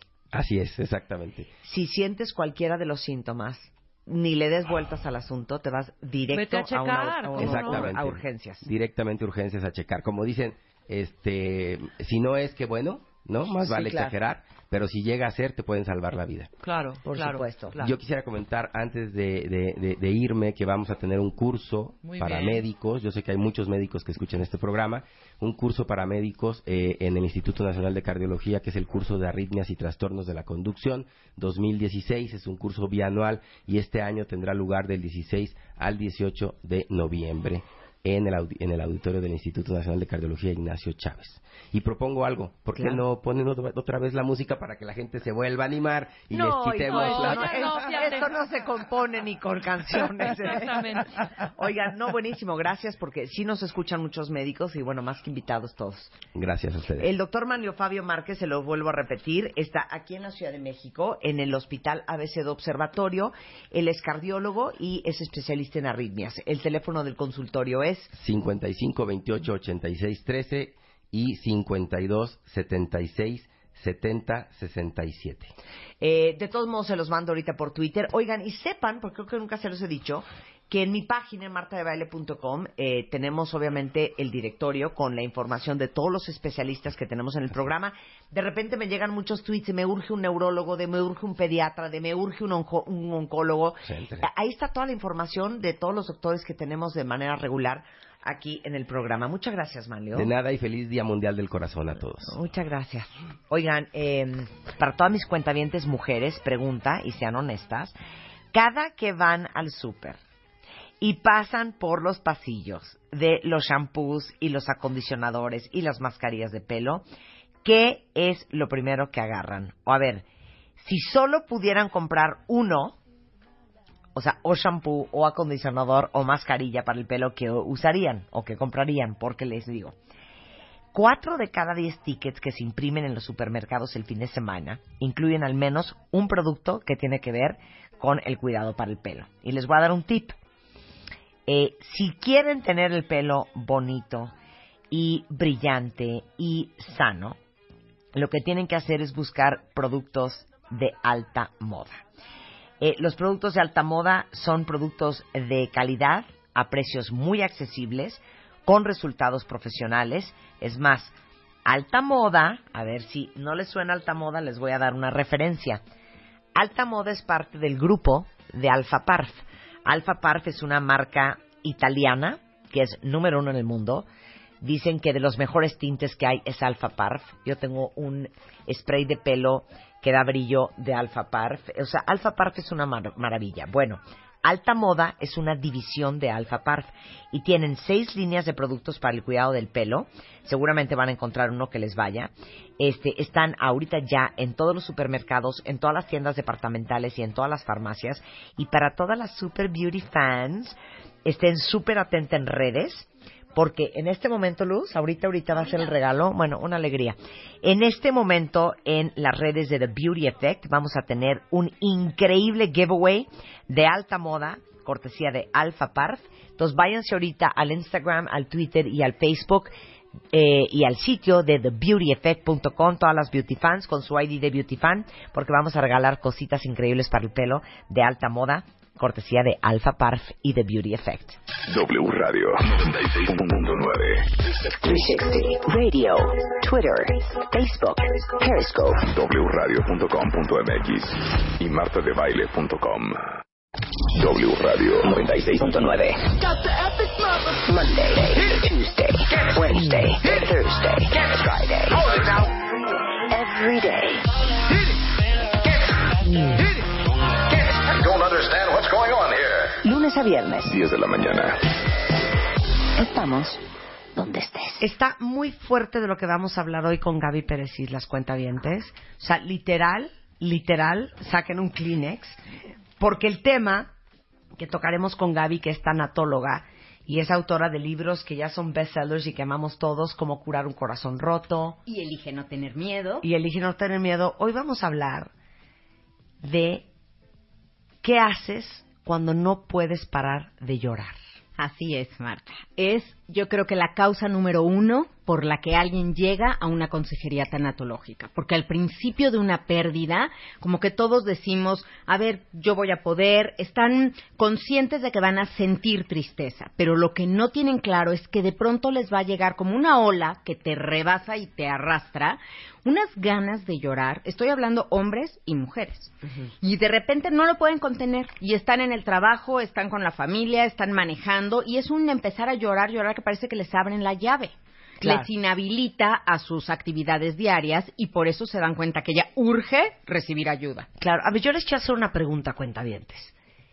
¿Cuántas veces a la semana, o al mes, o al año, lloran? Ok, qué buena pregunta. ¿No? O sea, ¿cuánto, ¿cuánto es normal llorar? Hay gente que llora diario, hay gente que llora una vez al año, hay gente que lleva años sin llorar y hay gente que llora todos los días. Y a mí, ¿quién me preocupa más? Los que nunca lloran, Marta, porque el llorar es un mecanismo natural de desahogo de tus sentimientos y emociones. Así como sudar, alguien que no suda puede llegar a tener problemas de temperatura en su cuerpo, alguien que no llora se va quedando atorados todos esos sentimientos. No es que nadie haya nacido con la capacidad de no llorar, lo que pasa es que aprendió desde muy chiquito que no debía de manifestar sus emociones. Ahora, todos los que no lloran, porque me imagino que muchos de ustedes han de decir, no, hija, yo nunca lloro, o yo nunca he visto a mi esposa llorar, o nunca he visto a mi marido llorar, o este, se me haría raro, pero nunca he visto a mi niño llorar, se me haría muy difícil.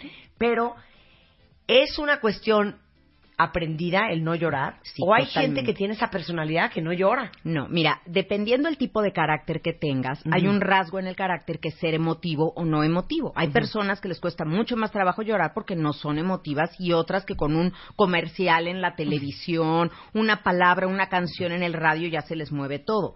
Pero hay momentos en la vida en el que, sobre todo la pérdida, aunque tú nunca hayas sido llorón y no seas aficionado de las lágrimas, esto te va a llegar y tienes que estar Claro. preparado porque cuando pierdes algo tan cercano a ti, tan amado, entonces vas a sentir la necesidad de llorar. Y si tú te quieres tragar esas lágrimas y no sacarlas, un día las lágrimas van a decir, ah, sí, pues ahora no paro hasta que me hagas caso. Claro. Y ahorita vamos a hablar del llanto y la pérdida. Nada más quiero aclarar otra cosa.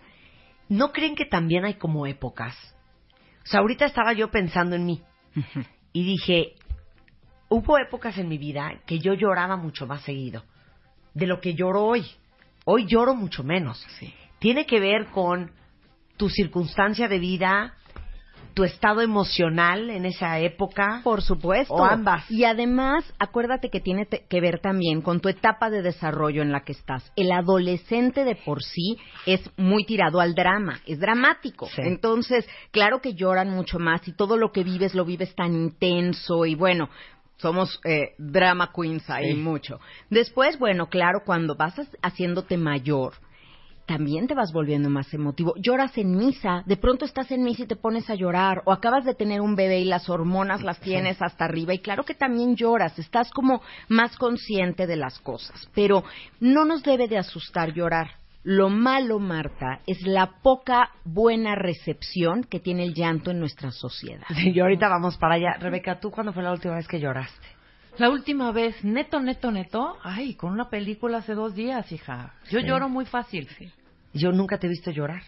Lloro, lloro con... co- Uy, hija, es que no voy... ¿Por qué voy a llorar? Porque, o sea, lloro cuando algo me, me, me causa... Pero no eres llorona. No, no soy llorona. Soy Yo chillona lloro mucho en las películas. ¿no? En eso, sí. Sí, nada en más. las películas Muy, yo lloro muy mucho. chillona. Pero mira, también sería bien interesante ver, Rebe, no es lloro en las películas en general. ¿Cuáles son las escenas que motivan en ti el llanto? Por ejemplo, hay personas que las escenas de despedida, Ajá. Bueno, le hacen un eco con Sí. despedidas que ha Claro. tenido en su vida y no pueden. Claro. Pueden ver toda la película del Titanic, pero no me hagas esto en el momento que ella salta y él se Sí. queda y se están despidiendo porque no pueden con eso. O las personas que aman a los animales y ver una película de... Yo lloré de en Babe, el puerquito valiente. Bueno. Cuando le- se lo quitan a su mamá. Yo en Monster Es la separación, Yo, madre lloro, hijo. yo lloro mucho con las separaciones y con las pérdidas. Ahí hay que Mucho. darse cuenta qué te mueve a llorar, porque es algo que tú tienes, una heridita que está ahí, que tienes una sensibilidad Por ejemplo, especial. muchos de los videos, los cortitos estos de Fear Factor y los de Americans, Americans Got Talent o estos, Sí. donde está Simon, que ves, acabo Alguien de ver... con una voz extraordinaria te de lo- conmueve. Acabo de ver una viejita bailador, mira, ya se me hizo así, ¿De una viejita que todo el mundo burlándose así de, ya sabes, no sabes la viejita cómo bailó. Impresionante. Inspirador y yo conmovió. sí, desde que Sí. la vi. Bueno, a, a mí las ahí co- está. yo lloro con los mariachis. Ay, no, o sea, las ¿por qué cosas no? que tienen mucha carga emocional Ajá. me hacen llorar. La- las cosas que son emo- emo- muy emotivas, muy Cla- cargadas. Eso, el emo- emotivo, ese es el. Pero Claro. un regaño, o un no sé qué. No. Es que no me hables. No, esas No, maneras si lloro, de chillar, lloro por eso. O lloras por frustración. Muchas veces por ya coraje. de coraje. Sí, Hay de muchas coraje. maneras de llorar, pero por ejemplo, algo que es maravilloso en el llanto y que te habla de lo importante que es que lo dejemos salir. Si tú ves bajo el microscopio la composición química de una lágrima, porque nos dio un ataque de risa ahorita y nos carcajeamos y hasta lloramos de la risa. Tú pones una lágrima de esas bajo el microscopio y pones otra lágrima de dolor, de tristeza y no tienen la misma composición química. Y esto es No impactante, Sí, lo sabio del cuerpo. Porque un niño chiquito que llora y llora así a lágrima y moco tendido y se sorbe las lágrimas, luego cómo se queda dormido? Súper plácido. Porque la lágrima de dolor, de tristeza, trae un antidepresivo natural. Es impactante esto. Entonces, el cuerpo está diseñado, tu mente, todo, para que tú puedas llorar y lo sueltes. Cuando no te sale el llanto, es porque ya tuviste algún maestro que te bloqueó esto. A ver, a ver, los hombres no lloran.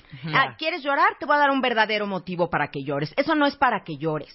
¿Quién es nadie, perdón, Sí, mamás, sí. papás, pero quién es nadie para decirte que sí vale la pena que llores y que no? Sí, Si yo, eres- eh, hasta el llora cuando me muera. ¿no? Guarda tus lágrimas ¿sabes para mí cuando me muera. No, pero ¿eh? dijo algo bien importante. ¿Quién es quién para decirte por qué vale la pena llorar y por qué no vale la pena llorar? Porque cada quien siente diferente. Sí, pero puedo decir algo que parece, ¿Qué? me parece interesante tocarlo Venga. aquí, que muchas veces quien te dice, tus papás o tu mamá, no llores, porque también les partes el alma cuando lloras. Claro, es que ¿No? vamos a hablar Entonces, ahorita, allá vamos, allá que vamos. Qué buen punto, socialmente, Rebe. Ujú. socialmente el, el llanto causa mucho estrés. Muchísimo. Y además lo primero que te dicen, si ahorita por algún motivo nos emocionamos y alguien empieza a llorar, alguna persona se le va a acercar a darle una sobadita y le dirá, no llores, no llores, ya no llores. ¿Por qué no llores? ¿Sabes por qué no llores? Porque yo no sé qué hacer con tus lágrimas. Exacto, O sea, exacto. Es el único Porque motivo. te ponen en- entre Claro. así, ¿qué hago? ¿Y, te ha- ¿Y que te hace daño llorar? No para nada. Lo que te hace daño es aguantarte la lágrima, porque entonces al rato traes migraña, te duele la cabeza o tienes gastritis o por algún otro lado llora tu cuerpo si no lo dejas llorar por los ojos. Y yo creo también, Gaby, que por eso muchos hombres alucinan que su vieja llore. Se sienten muy incómodos con las lágrimas porque no de saben qué hacer. Impotentes. A lo mejor les recuerda las lágrimas de chantaje de su mamá, a lo mejor les recuerda alguna otra situación, las que ellos no han podido sacar, no lo sé en O a lo mejor dicen, güey, no sé qué hacer cuando una vieja llora. Porfa, no llores. Y también tenemos que reconocer que cuando el llanto no es una lágrima emotiva, sino ya un llanto incontenido, se rompe la comunicación. Ya no podemos seguir porque ya es una es un camino de evasión también las lágrimas y se puede usar inclusive hasta como chantaje y todo. Bueno, con Mm. esta breve introducción, vamos a empezar a hablar de cuando no puedes dejar de llorar. De llorar. Mira, Porque perdiste la chama, porque perdiste un ser querido, porque perdiste una pareja, porque perdiste algo. Claro. Y entonces empiezas con esta incomodidad. ¿Qué me está pasando? ¿Pero qué me pasa? Lo primero que haces es que te caes gordo. Me caigo gordo, lloro todo el día. Fíjate, en lugar de ser tu mejor amigo, porque si tu amiga estuviera llorando, a lo mejor la escuchas, eres paciente, pero cuando tú eres el de las lágrimas, ya estás desesperado. Me choco, me choco, todo el día estoy llorando. Ya no quiero llorar. Ya no quiero llorar, me siento fatal, este, me maquillo, se me corre todo. Me conmisero. Sí, no, no, ya no puedo. Entonces buscan ayuda. Y ahí rascando nos damos cuenta qué pasó. ¿Por qué no puedo parar de llorar? Porque desde que empezó mi dolor por la pérdida, empecé a bloquear esto por cosas que me han dicho en el exterior de tú eres fuerte. Lo bueno es que tú eres fuerte, tú siempre has sido fuerte. O tienes que ser fuerte para tu mamá. O bueno, es que ahora te toca a ti ser la cabeza de esta casa y pues tienes que mantener la cabeza fría para poder resolver esto. De alguna manera, Tienes que poner buena cara por tus hijos más que nada. más que nada por todos los demás, pero nadie te valida a ti lo que estás sintiendo. Y a los demás les da tanto miedo que te pongas a llorar, porque dicen, ¿qué tal que empieza a llorar y no para? Tú también lo piensas. ¿Sabes Ujú. qué, Gaby? Si empiezo a llorar, me dicen, me voy a desmoronar y creo que ya no voy a parar. Entonces, Ahora por sí eso te vas como empiezo. hilo de media. Sí. Nosotros nos carcajeamos y lo hemos hablado mil veces. ¿Cuándo no les ha pasado a ustedes que empiezas a llorar por una cosa y 22 minutos después estás llorando ya por otra? Ya por otra. Y por otra, y por otra, y por otra. Entonces, si empiezo a llorar, me voy como hilo de media. Exactamente. Y te lo has bloqueado. Entonces llega un momento que de tener bloqueado el llanto, no estás haciendo los tres principios que debemos de seguir ante una pérdida. Para empezar un proceso de duelo en una pérdida, lo primero que tienes que hacer es reconocer que hubo una pérdida. Darte cuenta qué significó lo que tú perdiste. Porque el decir, se murió mi mamá, para cada quien es algo muy distinto. Para cada uno su mamá significa algo distinto. Entonces, sol- no solamente es darte cuenta de la pérdida, sino qué significó para ti. Y entender una cosa, nunca lloras por alguien más, lloras por ti. Y cuando entendemos esto, es cuando te tienes que dar el permiso que estás llorando por ti, por ti que te quedaste sin esa persona. Está cañón lo que acabas de decir, Gaby, muy fuerte. Cuando lloras, no estás llorando por nadie más, más que por ti. Más que por ti. Pero a ver, eh, ahonda en eso, explica eso. Sí, porque uno cree, es que estoy A ver, llorando, están llorando por mi por un amiga. hombre ahorita. Sí, a ver, A ver. estoy llorando por un hombre. No, no lloras por él. Lloras por lo que tú sientes por él. Lloras porque tú no lo tienes a tu lado, porque la parte de ti que vivía con él está muriendo también en Igual ese con un momento. hijo. Con un hijo. Por, por eso dices, es que yo no aguantaría que le pasara algo a un hijo mío. Cuando alguien se muere, y eh, hay que recordar que no necesariamente la muerte tiene que ser algo tan trágico como lo imaginamos, porque la muerte es una parte natural de la vida, que no sé por qué los seres humanos nos rehusamos a pensar que si eres joven no es una parte natural. Sí, porque todos traemos una fecha de caducidad desde que nacemos. Entonces, algunos van a morir jóvenes, algunos van a morir adultos, algunos van a morir ancianos, pero de que todos vamos a morir, todos vamos a morir. Tenemos que tener la certeza absoluta de que el que muere ya está bien, porque ya no le puede pasar nada. Esto lo dice Harold Kushner, un, un rabino maravilloso, el autor de varios bestsellers, entre ellos el de ¿Por qué le pasan cosas malas a la gente buena? Y él decía, cuando nace alguien, deberíamos de llorar, porque no sabemos qué le pueda pasar en la vida, qué destino le espera. Pero cuando alguien muere, no deberíamos de llorar, ya llegó a puerto seguro. José Alfredo Jiménez, nuestro gran compositor mexicano, decía eso, decía, a esta vida venimos llorando y nos Ay, vamos no, llorando. ¿Sabes qué estoy pensando? Sí, Yo no hay que tener hijos. O sea, de veras, qué horror. No, hay que disfrutarlos en conciencia y sobre todo, porque ¿por qué estamos hablando de este tema? Porque México necesita volverse a conectar con el tema de la muerte, desde luego, volver a traerlo cercano, pero también con el tema de las lágrimas. Es inhumano, si me permiten la expresión, lo que está pasando con las personas en duelo y el poco reconocimiento social. Si tienes un jefe súper buena onda, te va a dar tres días de chance de que faltes a la oficina porque se te murió tu mamá, se te murió tu hijo o te divorciaste. Pero así sí es buenísima onda. Y después de esos tres días, espera que llegues y te comportes. Y te mantengas bien y funciones y nada de que te pongas ni andes llorando por los rincones porque es incómodo para los demás. ¿Por qué nos es tan incómodo el dolor si es una de las expresiones más humanas y más naturales que existe? ¿Qué, qué nos pasa que queremos sacar al duelo de nuestras vidas como si el duelo fuera una enfermedad? Y no me lo vayas a contagiar. Entonces, hazte para allá y te vemos como bicho raro si lloras. Cuando, ¿a poco no les ha pasado encontrarse a alguien en la calle sentado en una banqueta, en el metro, en- llorando? Simplemente llorando. La gente rara vez se acerca a decir, ¿puedo hacer algo por ti? ¿Te ayudo? Yo sí soy de esas. Me ha tocado muy pocas veces, pero las dos que me han tocado una vez fue un chavo y me acerqué y me senté con él. Estaba en la banqueta y en Palmas. Y le dije, ¿estás bien? Y me dijo, sí, muy bien, pero mm, sí estoy bien. Muchas gracias por preguntar. Y ya me paré y ya me fui. Y otra que el marido le había zorrajado unos mm, trancazos, pero me dijo, y ahí viene de regreso, así que mejor ni te metas, ¿eh? porque es bien agresivo. Entonces me Ay, fui. pobrecita. Esas fueron las Sí. dos. No, es que no podemos volvernos tan indiferentes de las lágrimas, que es la manifestación de dolor de los demás y que es una señal de el lagrimómetro nunca te va a decir que un duelo está mal, pero es señal de que algo está pasando y que se requiere algo. Pero a ver, hija, si ya hiciste los tres primeros pasos, hiciste conciencia de lo que pasó. Ok. Hiciste una evaluación de lo que eso que pasó, esa persona que se fue, esa pérdida que tuviste, significaba para ti.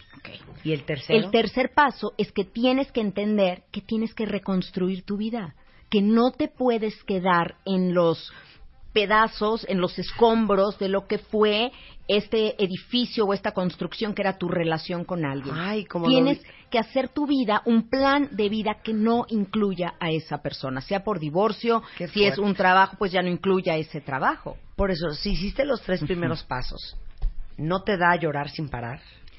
No, sí te puede dar, pero entonces lo que te indica el llorar sin parar, necesitas hablar. Los seres humanos somos seres sociales y necesitas hablar. Y cuando tú hablas, esa es la base de una terapia. Marta, realmente los terapeutas, los psicólogos, no es que te resuelvan tus problemas. Hay gente que equivocadamente va a eso, vengo a que me resuelvas. No, más bien, yo te voy a escuchar, a la hora que tú estás hablando, tú vas a acomodar las cosas en tu mente y vamos a llegar junto a soluciones que tú vas a descubrir. Pero tienes que hablar para que esto salga. Si no hablas, no tienes con quién rebotar. Es como un juego de ping-pong que ni siquiera tienes la pared para que te conteste la pelotita. Entonces, la pelota se vuelve loca en tu cabeza. Pero fíjate qué fuerte lo que acabas de decir, porque yo he estado con mil personas que me dicen, ¿sabes qué, hija? Prefiero no tocar el tema porque si no voy a llorar, ¿no? Prefiero no hablar de eso porque voy a llorar. ¿Y qué pasa si lloras? Claro. Si tú eh, le das permiso, que esto es mucho de lo que hoy tenemos que hablar, le das permiso a alguien de que llore. En mi, en mi consultorio, Marta, tú entras, hay dos sillitas, una mesa. ¿Y qué hay en esa mesa? Una caja de pañuelos desechables. Ahí está el permiso. De aquí son bienvenidas tus lágrimas. No me vas a hacer sentir mal a mí. Hay gente que pide perdón, empiezan a llorar. y, Ay, perdón. Perdóname. Perdóname. Ajá. ¿No? Exacto. Ay, perdón. ¿Por qué perdón? ¿Por qué tenemos que pedir perdón por la manifestación de nuestras emociones, que es algo natural? Perde- ¿Pedirías perdón porque te dé risa? ¿Pedirías perdón por un bostezo? Claro, no grosero, así que arrojes al, al exterior, pero son procesos naturales. ¿Por qué tendríamos que pedir perdón? Entonces, número uno, si están llorando sin parar, Necesitan hablar. Y si no hay nadie que te escuche, porque a veces las personas no saben escuchar, bueno, la mayoría O a de los ya están casos. cansados de, de oírte con el cuento. O sabes que tienen, Marta, una prisa enorme por quitarte tu dolor. Y en el dolor hay que quedarnos el tiempo suficiente hasta que extraigas significado de ese dolor. ¿Para qué quieres un duelo de microondas, una cuestión express que salgas corriendo de él? Espérate. Pero los demás, tú empiezas a contar algo, Rebe, y en lugar de que te den soluciones, a veces solo quieres hablar, solo quieres decir lo que te está pasando, y la gente te empieza a decir cosas que hasta te lastiman más. Sí, claro. Ya no pienses en eso. No, no es una cosa totalmente tonta que te digan, ya no pienses en eso. Si eso, eso que es mi pérdida, abarca el 100% de mi pensamiento, de mi sentir, mi mundo se me colapsó y tú me contestas, ya no pienses en eso. O sea, ¿cómo? ¿Cómo? Ya no pienso en eso. Concéntrate en lo bueno, quédate con lo bueno, las cosas pasan para algo, Ay, échale sí, ganas. Digo, no en balde por eso escribí cómo curar un corazón roto, que tiene toda una sección que te dice qué decir, qué hacer, qué sirve, qué no sirve. Y todas estas frases huecas no sirven y lastiman. Quiero tuitear en este momento algo que acaba de escribir Gaby Pérez Islas. Es que yo, para mí tú eres Gaby Tanatóloga. Porque bien, es Gaby. Tanatóloga en Twitter. Se los voy a decir regresando del corte. No se Vamos a regresar en W Radio. Estamos platicando con Gaby Pérez Islas, que es tanatóloga, autora de dos grandes libros como eh, Curar un corazón roto y Elige no tener miedo. y Elige no tener miedo de qué hacer cuando no puedes parar de llorar y qué dice eso de ti y del proceso de duelo en el que estás y, y, y, pues cómo resolver, ¿no? Y estoy leyendo algo que escribió Gaby que me parece increíble y tuitealo, mi querida Luisa. Conviene llorar lo que tengas que llorar ahora para no llorar a cuentagotas toda una vida. Claro. Es que hay que llorar hasta que estés listo para reír otra vez, porque a esta vida venimos a ser felices. Perdón, pero este no es un valle de lágrimas, o sea, no debemos de quedarnos en eso.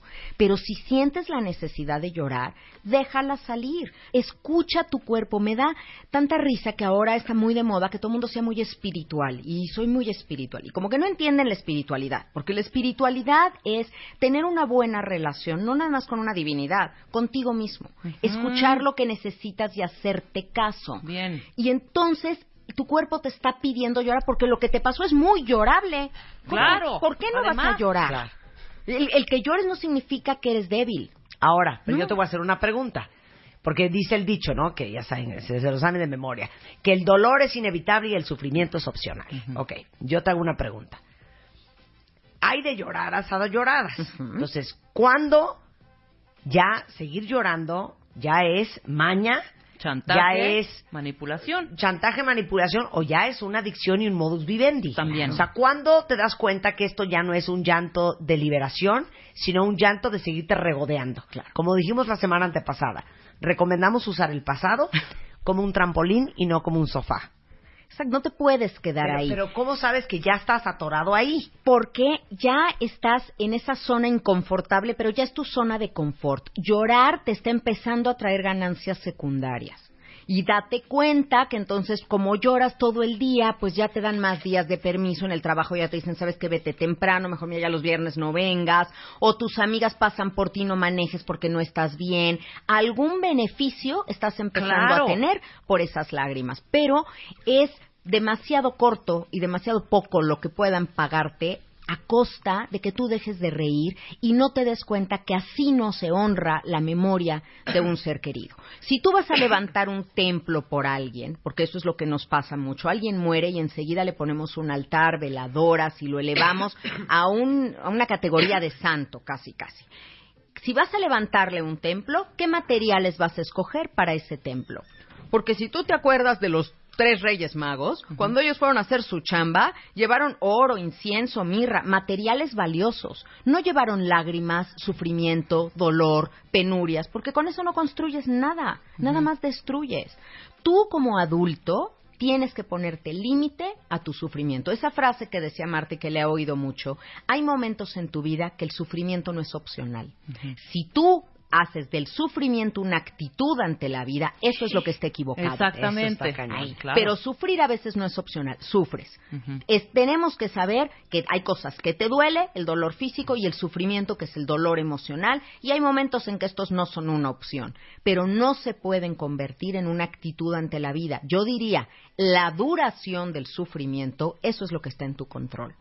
Y cuando tú te das cuenta que las lágrimas te están rebasando, que llegan diario y que Gaby y Marta, Rebe, ya te dijimos que lo que necesitas es hablar, busca quien sea tu compañero de este duelo. Alguien que te pueda escuchar, que no se sienta incómodo por tus lágrimas, que no quiera resolverte lo que te pasa, solamente te escuche, que no quiera quitarte tu dolor, porque a veces el dolor es lo último y lo único que te queda de la persona que se fue. Y te quieres quedar con ese dolor un ratito más. Entonces no me lo quites. Déjame, nada más escúchame lo que tengo que decir.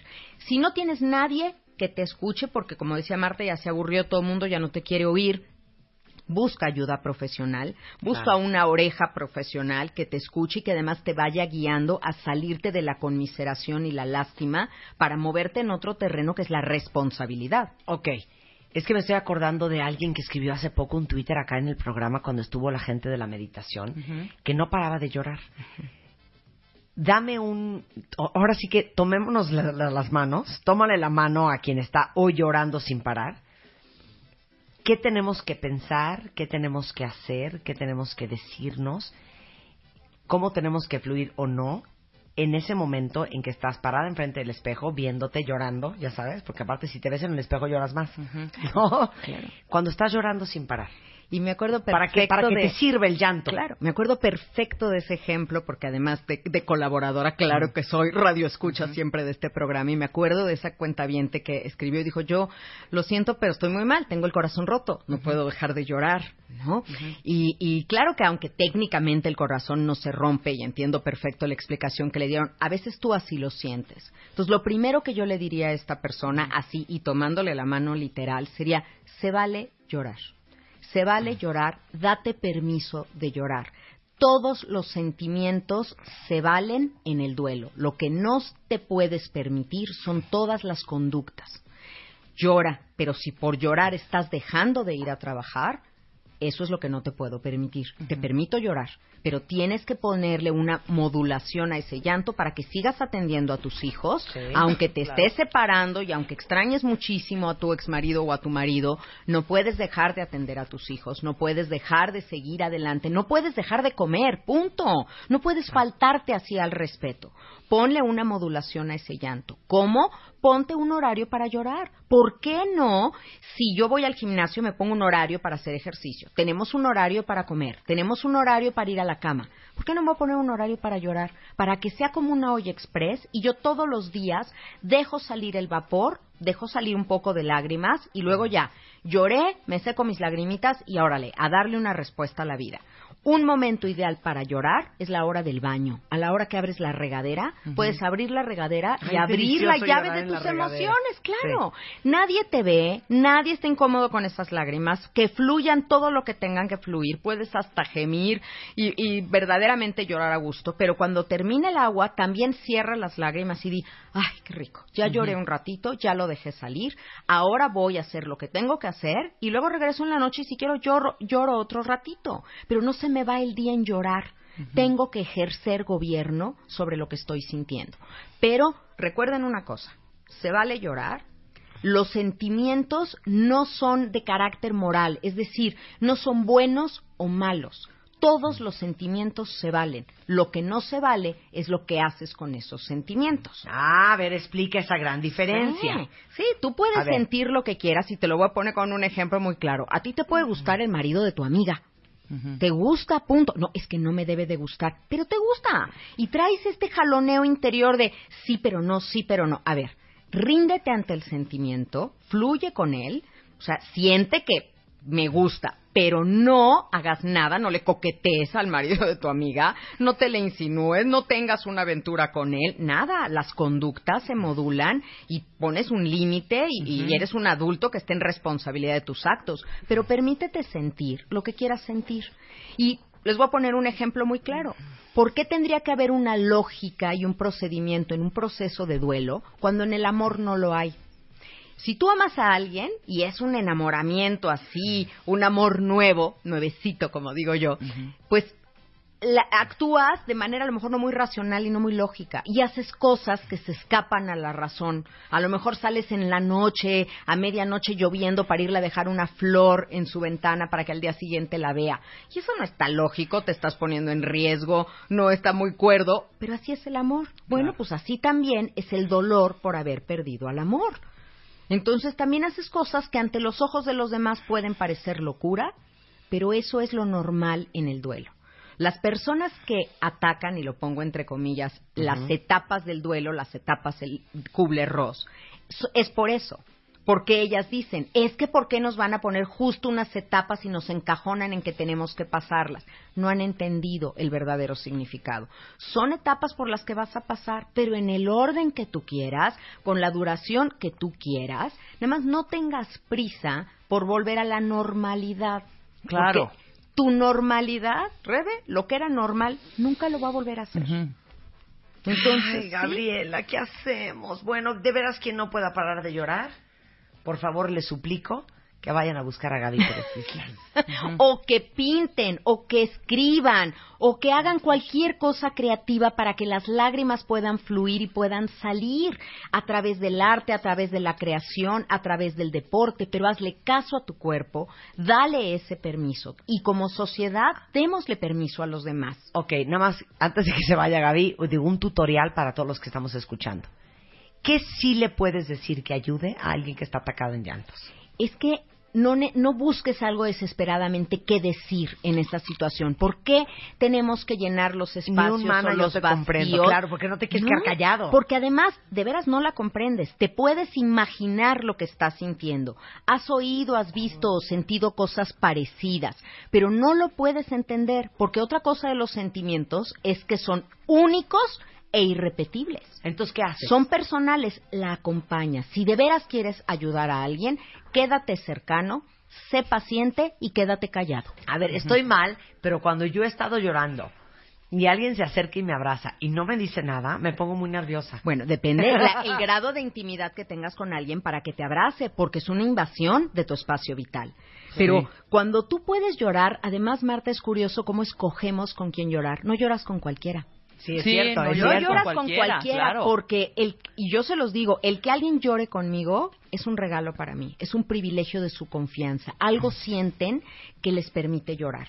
Con, con, con otra persona a lo mejor no te sientes a gusto y te aguantas el llorar hasta que llegas a tu casa y lloras. Me pasó una vez en un vuelo que te dan tu comida, empecé a comer y se me atoró un pedazo de carne. Pero así de, ahorita se me pasa y ahorita se me pasa. Y no se me pasaba, era yo muy jovencita, iba a ver a mi papá. Y no pasaba. Total, bueno, ya finalmente, de verdad, la aeromoza y tuve que hacer un show, me apretó el estómago, todo, ya me tragué aquel pedazo de carne espantoso, pero no lloré, pero no sabes qué ganas tenía. Y en cuanto me bajo del avión y veo a mi papá, porque Casi me ahogo y casi no llego, pa, ¿no? ¿Por qué? Porque escoges a la persona. Entonces, si alguien te escoge, si tienes ese privilegio, ese regalo que siempre decimos a veces envuelto en envoltura extraña, pero eso es, atesóralo y no sientas la obligación de tener que decir algo. Puedes decir nada más como una escucha empática, a sentir con la cabeza cuando ella esté diciendo, decir, por ejemplo, qué fuerte, o sea, validarle lo que estás sintiendo, no se lo bates, es que me siento tan culpable, no, no eres culpable, no le digas eso, ella se siente culpable. Y cuando alguien se siente culpable, lo sea o no, tiene que trabajar su culpa. Claro. Eso es lo más importante, tú estás sintiendo eso, trabaja eso. Pero escuchar sin batear lo que te dicen. Pero entonces ya no vamos a decir nada ni, ay, hija, es que yo sí soy. No, ya, mana, no llores, todo va a estar bien. Es que no tienes la certeza absoluta que todo va a estar bien. ¿Todo qué? Si lo que quiere la persona en ese momento es que le regreses a su ser querido, que, le- que, que vuelva a estar su hijo, ¿cómo que todo va a estar bien? Tú quisieras que todo estuviera bien. Lo que puedes hablar es de ti. De ti en ese momento, no de ella, ni des predicciones de futuro, porque no tenemos esa bola mágica. Vas a ver que esto va a pasar rápido, todo va a estar bien, las cosas se van a solucionar. Es tu wishful thinking, es lo que tú Claro. quisieras que pasara, pero no lo sabes de cierto. Entonces le puedes decir, no sabes cómo me llega a mí verte llorar así. Por un lado quisiera quitarte estas lágrimas y este dolor, pero por otro lado también sé que este dolor pues te van a llevar a un crecimiento, a, a una recompensa, porque así quiero entender la vida, quiero entender que la va a ver. Y sabes qué, aquí estoy a tu lado. Y si le dices, ya, sácalo, saca Sácalo. todo, sácalo. Llora. Yo soy más de, ya, Sí. sácalo, vámonos, para afuera. Totalmente. Que mañana va a ser otro día. Siempre digo, igual hoy te vas a morir. Pero eso que es estás día, diciendo es muy sabio, Rebe. No le estás diciendo mañana será un día mejor, mañana ya te habrás olvidado Será de esto. otro. Será otro. Igual y peor, tu otro. será otra. Porque Ajá. en el momento de la crisis, lo que tú buscas, como dar- dando estos primeros auxilios psicológicos, es restablecer la funcionalidad de alguien y ponerlo en área segura. Exacto. Cuando una amiga te habla llorando y te, a ver dónde estás. Es lo Si voy primero para allá, claro. ¿Dónde estás? Estás manejando, a ver, estacionate, párate tantito, métete a una cafetería, no sé qué, ¿dónde estás? Si puedo, ahí voy, o platicamos desde ahí. Pero no platiques manejando, no estés así llorando, a ver dónde va. Es que ya me voy, voy a buscar, me voy a casa de un... A ver, calma, calma. Ahorita ves todo de esta manera, con unos lentes oscuros puestos, pero mañana será otro día. Y tienes toda la razón en eso que estás diciendo, sin promesas Claro. de que será un mejor día o que las cosas se van a resolver. No hay que minimizar lo que la otra persona siente. Claro. Eso nunca, lo que les decía, sobre todo con los niños. Ay, por eso no llores. Ay, por e, te compro otro perro, hombre. no Ay, es para sí, que hagas horror. este drama. Oye, no. Es una pérdida muy fuerte, ¿eh? Y en ese momento es el 100% de su dolor. Sé empático. Claro. Escucha sin dar soluciones, pero ¿cómo nos entra la, la prisa por solucionarle a alguien las cosas? Por decir algo inteligente que lo saque del estado en el que está. Y a lo mejor él ni quiere salir de ese estado todavía. Simplemente escucha, permanece cercano, sé receptivo y cuando la persona esté lista, se acercará a ti y vas a ver que vas a encontrar la manera de ayudar. Ay, Dios mío. Bueno, pues así las cosas. Oye, y es, y es normal, bueno, sí, lo comentábamos al principio, que hay personas que ves llorar, pero no te inspira nada. Pero ni siquiera un... O sea, no te conmueven. No, pero hasta, hasta corajito de repente da de... "Ah, Yo, ya". creo- ¿Sabes qué yo pienso? Fíjate que a ver si, si lo puedes interpretar. A ver si me agarran la onda, cuentavientes. ¿Sabes que no sé si la palabra es saca de balance, enoja, pero porque en el fondo es una profunda angustia? ¿No te pone muy mal ver llorar a tu mamá? Es que cuando mis hijas me han visto llorar, se ponen de un genio. ¡Ya, mamá! ¡Ya, mamá! Ajá. No sé qué. Que estás llorando. Ajá, ajá. No seas cursi. Pero es un rollo... Pero claro. yo creo que lo hacen porque les da miedo. Exacto, no Porque saben qué Uno hacer. es el roble. Entonces, si mi mamá se rompe, No, bueno. o sea, te produce una gran inseguridad ver a tu mamá llorar. ¿Quién me yo cuida veo a a mi mamá llorar y me cae fatal. ¿Sí? Sí. Tú ves a tu no, mamá yo veo a llorar. mi mamá llorar, que también llora un poco, pero Sí. cuando he visto llorar por una película o una pérdida de Sí. su madre, por Sí. ejemplo, no, yo ahí, yo ahí me, a- me agarré los todos y no lloré con ella, ¿sabes? Sí. Con mi abuela, haz de cuenta, Sí. fue así de, Pero- no, no voy a, no, empecé Ay. como de, O sea, tú la fuerte. sí. y A yo ver, la a ver. A ver, tengo tanto que decirles que ahora la que me tengo que acomodar soy yo. Lo primero que habías dicho, Rebe, Ajá. que hay gente que llora y no te inspira nada. Por supuesto que hay lágrimas de cocodrilo. Por supuesto Sí que se terminó. Sí hay gente así y Ay, que tú ves pesada. que está usando las lágrimas o que ya de verdad no lo está sintiendo, que nada más es una pose o una actitud y, y eso cae muy gordo, porque tú ves que esa lágrima, a lo mejor estamos hablando de la lágrima de un político o cómo lo ves que, que carga un niño y lo besa y estas actitudes a veces que las ves tan acartonadas, tan falsas, te choca porque sabes que están explotando el sentir y la empatía de la gente y que buscan conseguir algo y eso te hace mucho ruido. Claro. Ahora, lo que dijo Marta de las lágrimas de una mamá. Sí. Cuando llora una mamá, se te mueve toda tu estructura porque es tú eres la que seca mis lágrimas, mamá. Tú eres la que me tiene que confortar a mí, Y perdón, no tú eres yo la a ti. Y generalmente yo te he visto a ti como la fuerte y nos entra una necesidad de rescate a la Claro. persona que tengo que hacer de alguna manera que paren esas lágrimas y también te generan culpa. Aunque esté llorando por algo que no tenga que ver contigo, las lágrimas de una madre o de un padre siempre te van a mover a culpa. Porque piensa uno a nivel muy inconsciente que no soy lo suficientemente bueno para que tú estés feliz, Claro. que mi sola presencia aquí no es el bálsamo para que tú no llores, ¿qué puedo hacer? ¿Qué puedo decir? Claro. Porque nos han concedido tanto poder los padres. Siempre nos decían, come bien para que mamá esté contenta. Sácate buenas calificaciones qué para que papá esté feliz. Qué horror. Luego entonces, si mi papá o mi mamá están llorando, yo no he sido suficientemente bueno. Está cañón. Porque, a ver, entonces yo les pregunto, yo te pregunto a ti, para todas ustedes. Andar lloriqueando enfrente de los hijos no es nada buena idea. No les causa mucha, Mucha angustia. A ver, pónganse el zapato de un niño. Ahora imagínense a su mamá atacada en llantos. Pero hay veces, ¿Qué tal la angustia que uno siente? que el llanto en ese momento tampoco es opción. O sea, te agarró esta ola que te digo, te revolcó y te pones a llorar. Está bien. ¿Ya qué haces? Le dices al niño o a la niña, mamá, ¿estás llorando? Sí. No digas, estoy partiendo cebolla, no, mijito, no tengo nada, se me metió algo al ojo. Sí. Porque ya no, los niños de hoy no te creen esas cosas. Yo creo que los niños de nunca creyeron eso. Pero entonces le dices, sí, mi amor, estoy llorando porque estoy triste, pero no es tu culpa. Aunque sea obvio, tú Sí. le tienes que decir a un niño, pero no es tu culpa. Es que estoy triste porque extraño a alguien, o es que estoy triste porque perdí esto, o estoy preocupada por esto, pero gracias por preguntarme, porque ya el que estés conmigo me hace sentir mejor. ¿Qué otra cosa se te ocurre que podamos hacer para que me sienta mejor? Ayúdale al niño a construir algo para que no se sienta inútil y que no pudo hacer nada. Pues, no sé, ¿quieres una paleta? Órale, qué buena idea, gracias. Ya me siento mejor.